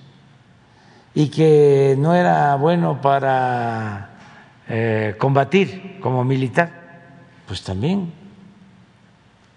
Él era un estratega política, hombre con mucho aplomo, con mucho valor. Acabo de dar a conocer en un discurso en Puebla, el 5 de mayo, una anécdota extraordinaria que cuenta Fernando del Paso, que le dice Juárez porque lo inventa Fernando del Paso, ese gran escritor finado que mereció el premio Nobel de literatura, de los mejores escritores de México. Entonces, en su libro Noticias del Imperio, inventa un diálogo de Juárez y su secretario. y dice Juárez, este, eh, oiga, secretario, todos los próceres han sido de a caballo. Bolívar, O'Higgins, el mismo cura Morelos. Y yo nada más he montado mulas. ¿Cómo, Benito Pablo, vas a ser un prócer de mula?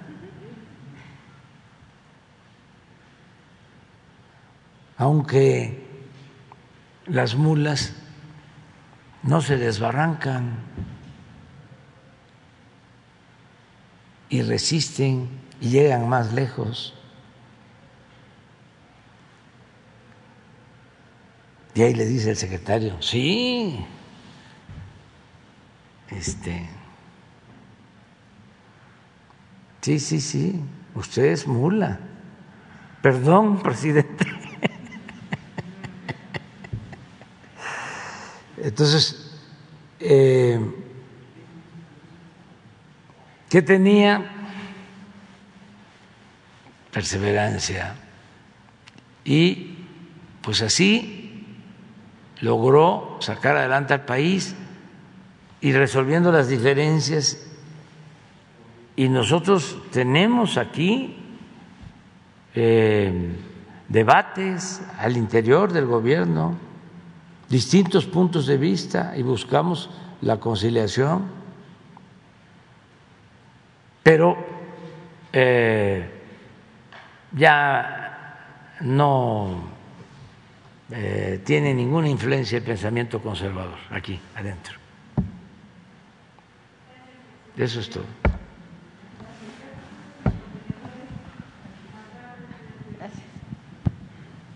Buenos días, señor presidente. Gracias. Janet Galindo, de Grupo Transmedia La Chispa, Campeche, Yucatán, Quintana Roo, Petrolera, Ciudad de México. Eh, señor presidente, quisiera preguntarle, en redes sociales está circulando ya un adelanto editorial de un libro escrito por Raúl Olmos eh, sobre la Casa Gris. Eh, hoy escribe, eh, este periodista, hoy escribe sobre este tema, em, tratando un tema que en su momento ya también fue aclarado por usted. Eh, sin embargo, hay temas y hay otras, sí, otros temas que quedaron en el olvido. Parece que están quedando en el olvido, como lo del Pemex Gay, lo de los amigos de Fox. Y no sé qué, qué mm, opinión le merece esto. Pues que es normal. Este periodista eh, forma parte del Reforma, es toda una corriente de medios conservadores no sé si del Reforma o de un periódico de Guanajuato, y creo que trabajó con Claudio X González, o sea, es lo mismo. Lore de Mola.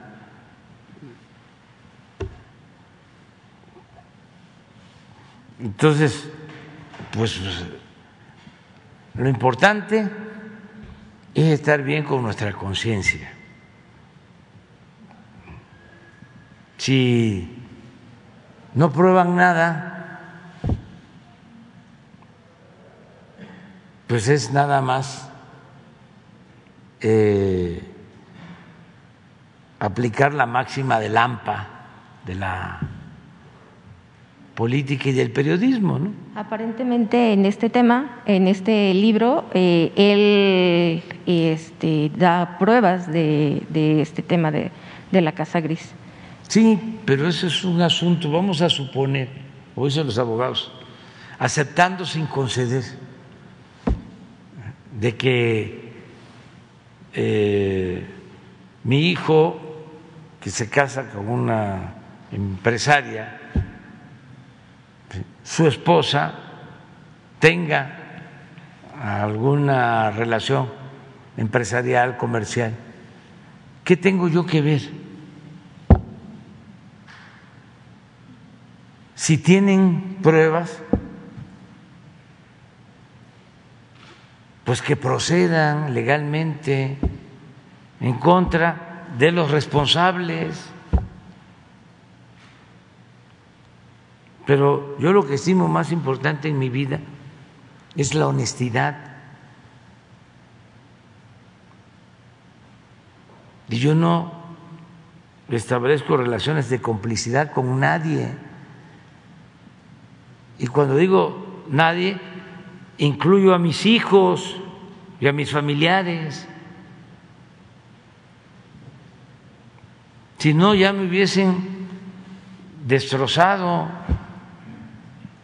estos mafiosos con sus voceros. No hubiese yo resistido. Mi escudo, lo que me protege, es mi honestidad. Y no quiero ofender a nadie, pero no me interesa el dinero. Lucho por ideales lucho por principios, siempre. Nunca he tenido una cuenta de cheque, nunca he tenido una tarjeta. Vivo con mi trabajo, no aspiro a acumular dinero y también por eso no quiero ofender a nadie, porque no todo el que tiene es malvado, pero yo soy feliz de esta manera. Y lo pensaría de veras. Y no quiero ofender a nadie, pero no me gustaría subirme a un Ferrari. ni siquiera de ir de acompañante. No me gustaría ir a un hotel de gran lujo.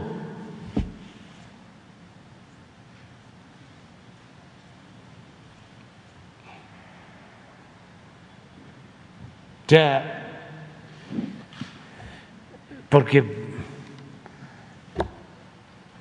no me produce felicidad, al contrario.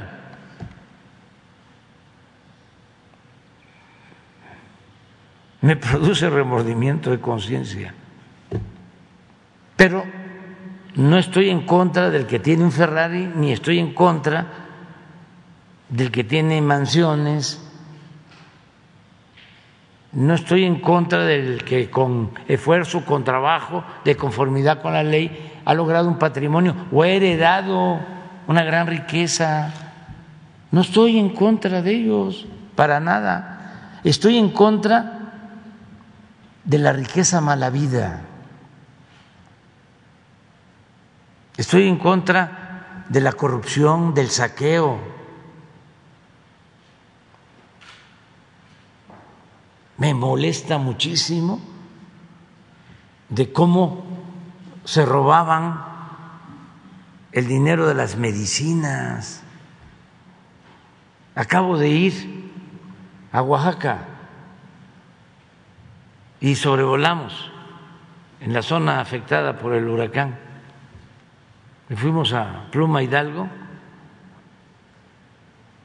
y fuimos luego a Candelaria, a Losicha, y bajamos ahí, en los dos lugares, y también en Puerto Ángel, Mazunte, en la costa, y bajamos en Candelaria, Losicha, y hablamos con la gente y ahí está la Secretaría de la Defensa y Marina y muchos servidores públicos ayudando. Y voy a regresar este viernes ya para entregar recursos y apoyar a la gente. Se les está apoyando, pero más todavía a los damnificados. Pero ¿qué veo? ¿Qué me dice la gente? Un hospital abandonado en Candelaria Losicha.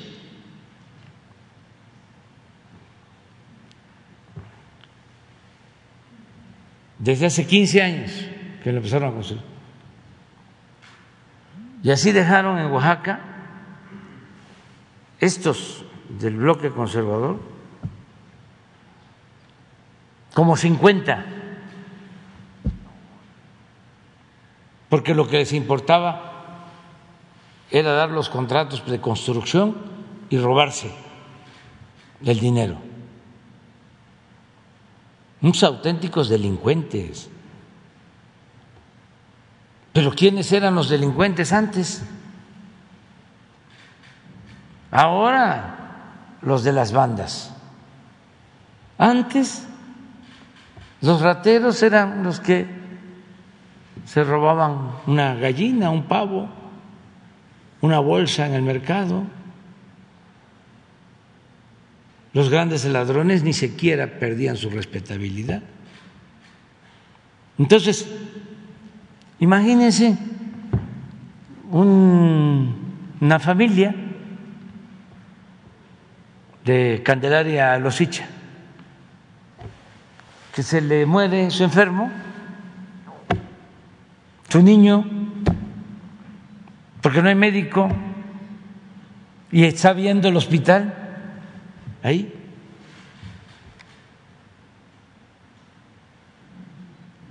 Eso es lo que me indigna. ¿Cómo no voy a indignar de que una corporación financiera obtenga utilidades que ni siquiera se quedan en México por dos, tres, cinco mil millones de dólares y no paguen un centavo de impuestos.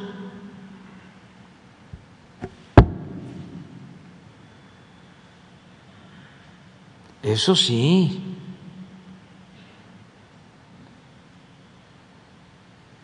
Eh, molesta, pero eso es corrupción. Pero no es estar en contra del que trabaja, invierte, genera empleos, contribuye Entonces, esa es la diferencia que tenemos con estos grupos. Y pueden escribir todos los libros que quieran con absoluta libertad. Y van a vender muchísimo. En otro tema, señor presidente, este, bueno, hace rato usted ya también estuvo comentando con respecto a la corrupción. Eh, en estos momentos México se encuentra a nivel mundial muy bien situado en, el combate a la corrupción. Em, sin embargo, también eh, se, se, mostró ahorita que em, antes el, combatir la corrupción salía en primera plana. Digo, finalmente, ahorita eh, no está eh, todo este trabajo, no sale en primera plana. Entonces, eh, ahora que ahora que los diputados pues amenazaron con un, un llamado a la moratoria legislativa, ¿usted los convocaría de nuevo, bueno, los invitaría de nuevo a que Em, a que llamen ya a, este, a legalizar, bueno, a legislar más bien, que ya se legisle eh, lo que es la reforma electoral. Pues sí, pero este están en huelga. es que además me imagino que están muy fatigados son muchos los asuntos que tienen que atender. Pero es un asunto de ellos. Eh, yo pienso que es de sabios cambiar de opinión y que si estaban molestos, porque fue después de la elección, de las elecciones, enojados, y dijeron, a ver, ¿Cómo nos desquitamos? Entonces pensaron en tirar una pedrada, ¿no? Pero pues se equivocaron, porque su función es legislar. Además, los dirigentes de los partidos no son los jefes de los legisladores. El legislador es representante del pueblo. Un legislador no representa a un partido, representa a los ciudadanos, representa al pueblo. ¿Cómo los líderes, si no son borregos,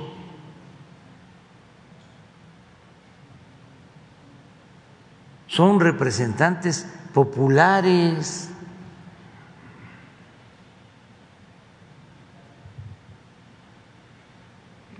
¿Cómo toman una decisión así? Pero es eh, el coraje, ojalá y rectifiquen,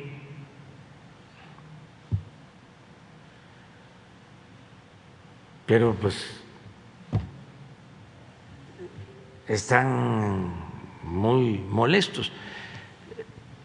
Imagínense cómo va a obtener votos el PAN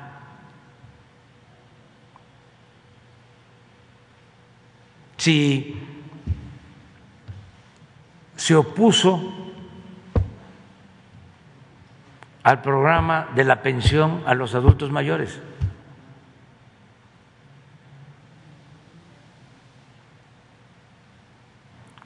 Por lo mismo, porque los domina su conservadurismo,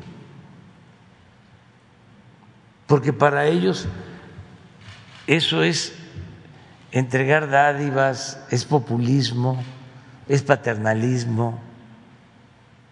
Yo me acuerdo que cuando fui jefe de gobierno y comenzamos con este programa aquí en el 2001, declaró Fox, que era presidente, que eso estaba mal que lo que se tenía que hacer era poner a trabajar a los adultos mayores, como si no hubiesen trabajado ya toda su vida y merecieran vivir pues con holgura, con un poco de tranquilidad, tener una pequeña recompensa en el último periodo de su existencia. Pero esa es la mentalidad de Fox, porque esa es la mentalidad conservadora. Entonces, cuando se presenta la iniciativa en la Cámara de Diputados para que la pensión se convierta en un derecho, votan en contra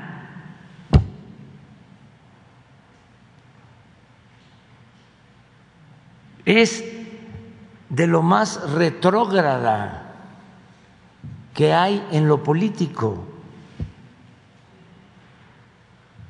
y en lo social es de lo más inhumano.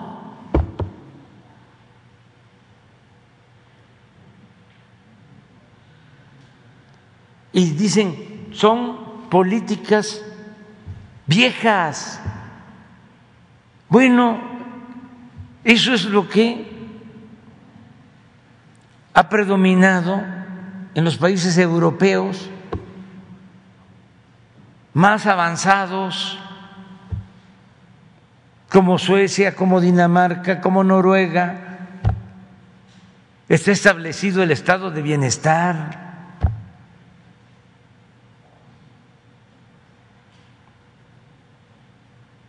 Entonces, ¿Cómo van a avanzar? ¿Cómo avanzan si tienen de jefe a Claudio X González? Su papá de Claudio X González, aunque hay que diferenciarlos, pero también voy a hablar de él. Su papá, asesor de Salinas en materia económica, cuando las privatizaciones, promotor de la privatización de la industria eléctrica,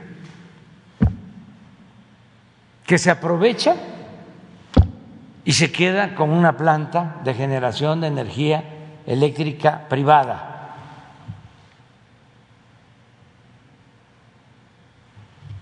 Una, dos, tres veces una especie de Fidel Velázquez, del finado Fidel Velázquez, que era el único líder de la CTM,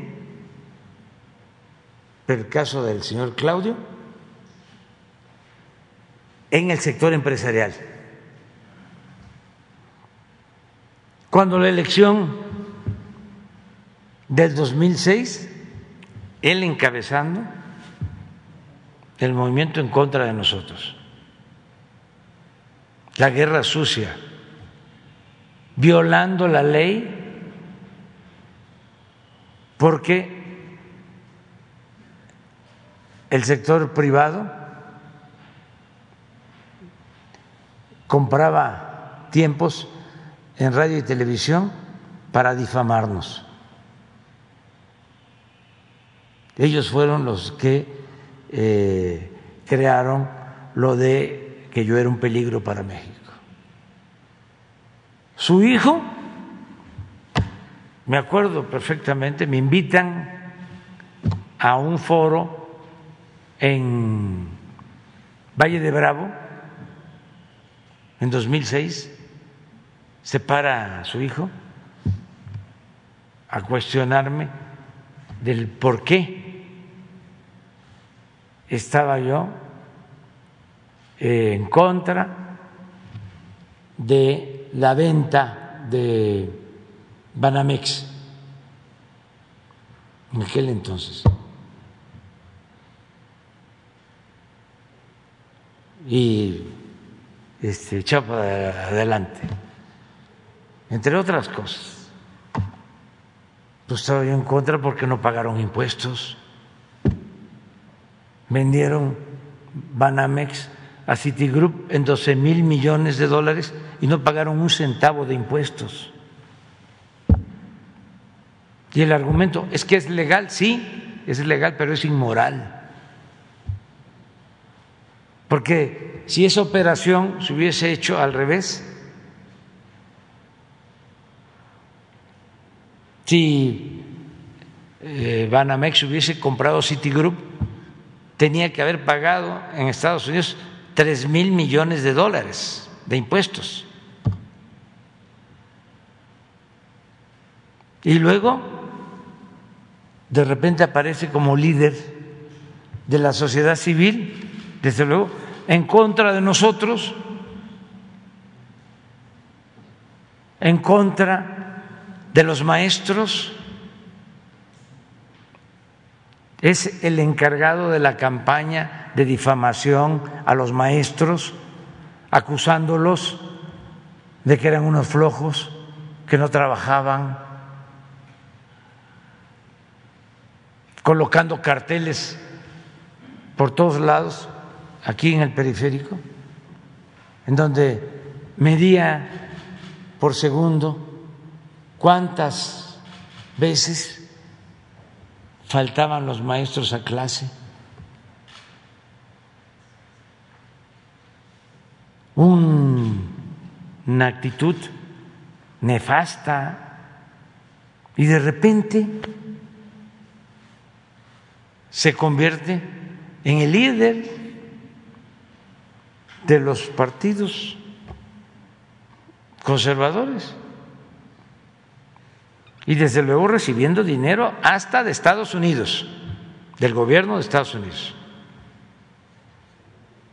para hacer campaña en contra nuestra. Y ese es el dirigente opositor principal.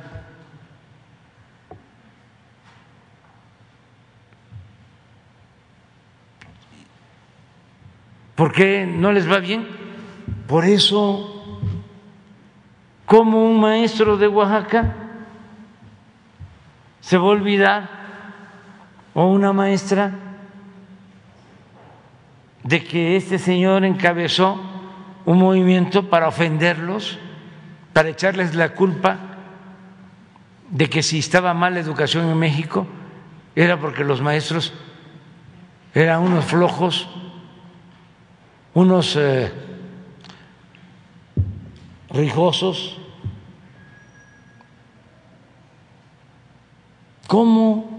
Si desprecian al pueblo, ¿qué piensan que están en la época de la colonia?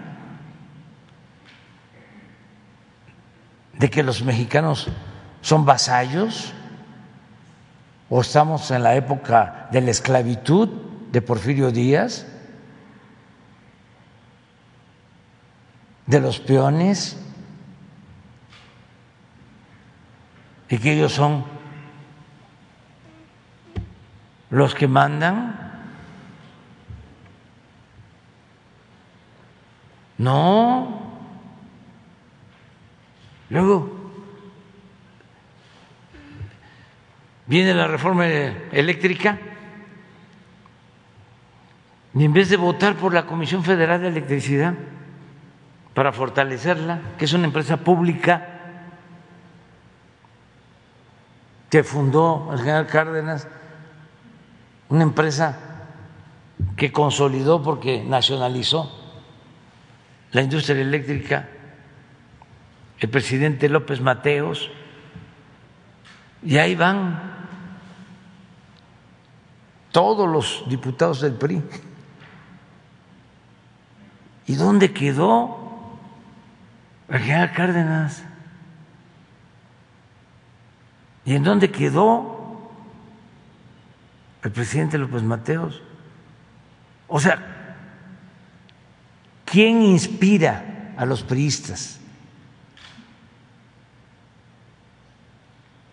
Ahora, porque uno tiene que tener siempre un referente. Para cualquier actividad se requiere un ideal, se requieren principios, se requiere una doctrina, una utopía. ¿Quién nos inspira? Eh, Iturbide, Santana, Porfirio Díaz, Huerta, Salinas, ¿quién? ¿En dónde queda Hidalgo? ¿En dónde queda Morelos? ¿En dónde queda Juárez? ¿En dónde queda Villa? ¿En dónde queda Zapata? ¿En dónde queda Madero? ¿En dónde queda Lázaro Cárdenas? No estamos hablando de los filósofos pensadores del mundo, no, de nuestros próceres, que no tenemos que definirnos, que no tenemos que emular, seguir el ejemplo de las mujeres, de los hombres que lucharon en México por la libertad, por la justicia, por la democracia, que el gritar viva Leona Vicario es nada más palabrerío hueco. ¿Qué hizo Leona Vicario? O Morelos, o Juárez,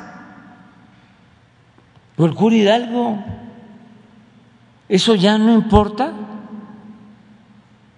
¿Eso no hay que tomarlo en cuenta? ¿Y para qué están sus nombres ahí en los recintos legislativos?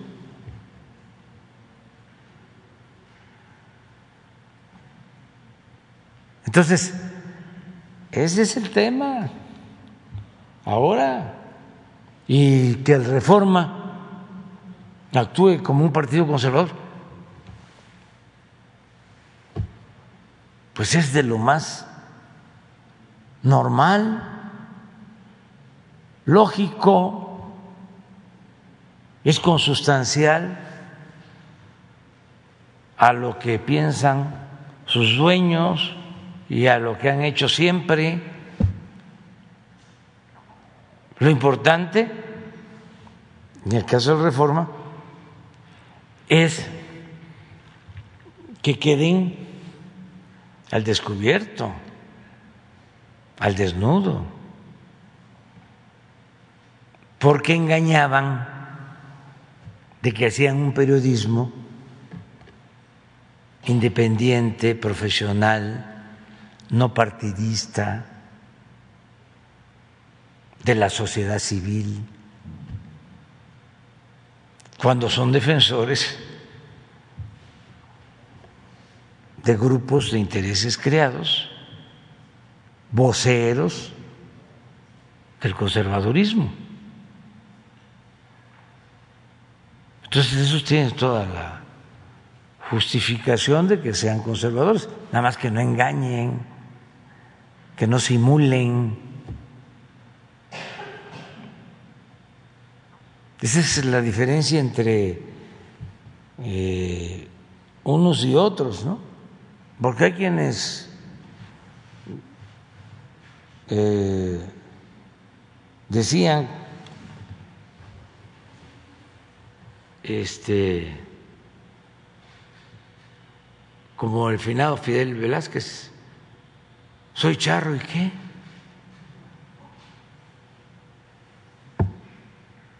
Pero los conservadores se daban baños y se siguen dando baños de pureza. Y su doctrina es la hipocresía, el doble discurso. Y eso molesta más. Son en esencia iguales, pero unos son corruptos, cínicos, y los otros son corruptos, hipócritas.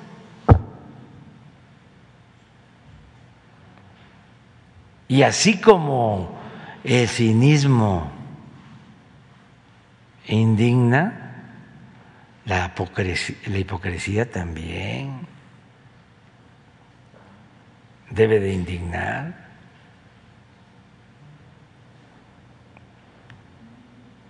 Ya vámonos al desayuno. Ah, eh, ya los contenedores de Colima están apareciendo o los están eh, recogiendo. Se va a presentar toda una información sobre lo que eh, tenían los contenedores de mercancía, porque hablaban de oro, de plata, de eh, diamantes. Este, ya la Secretaría de Marina va a presentar un informe. No, no, no, porque se aclara, claro, que la calumnia, como se maneja en el AMPA del periodismo, la calumnia cuando no mancha tizna, siempre afecta, ¿no? Por eso lo hacen. Pero a ver, pon el, el poema, vamos a terminar con eso, de Rubén Darío sobre el fango. Vamos a esperar a que nos informen. Hoy en la mañana hablaron de que habían encontrado ocho. Es que hay que empezar a aclarar de que no estaban en el recinto oficial, estaban afuera del recinto oficial, en unos terrenos que particulares que rentan y de ahí se los llevaron. Pero se manejó de que eh, se los habían llevado del recinto oficial que está a cargo de la Secretaría de Marina. Entonces, se va a informar sobre esto. Vengo de Cadereyta, Nuevo León. Me quedo para mañana. ¿Me da mañana? Sí, mañana te quedas. Ok, presidente, gracias. Mire qué bonito esto, mire qué belleza.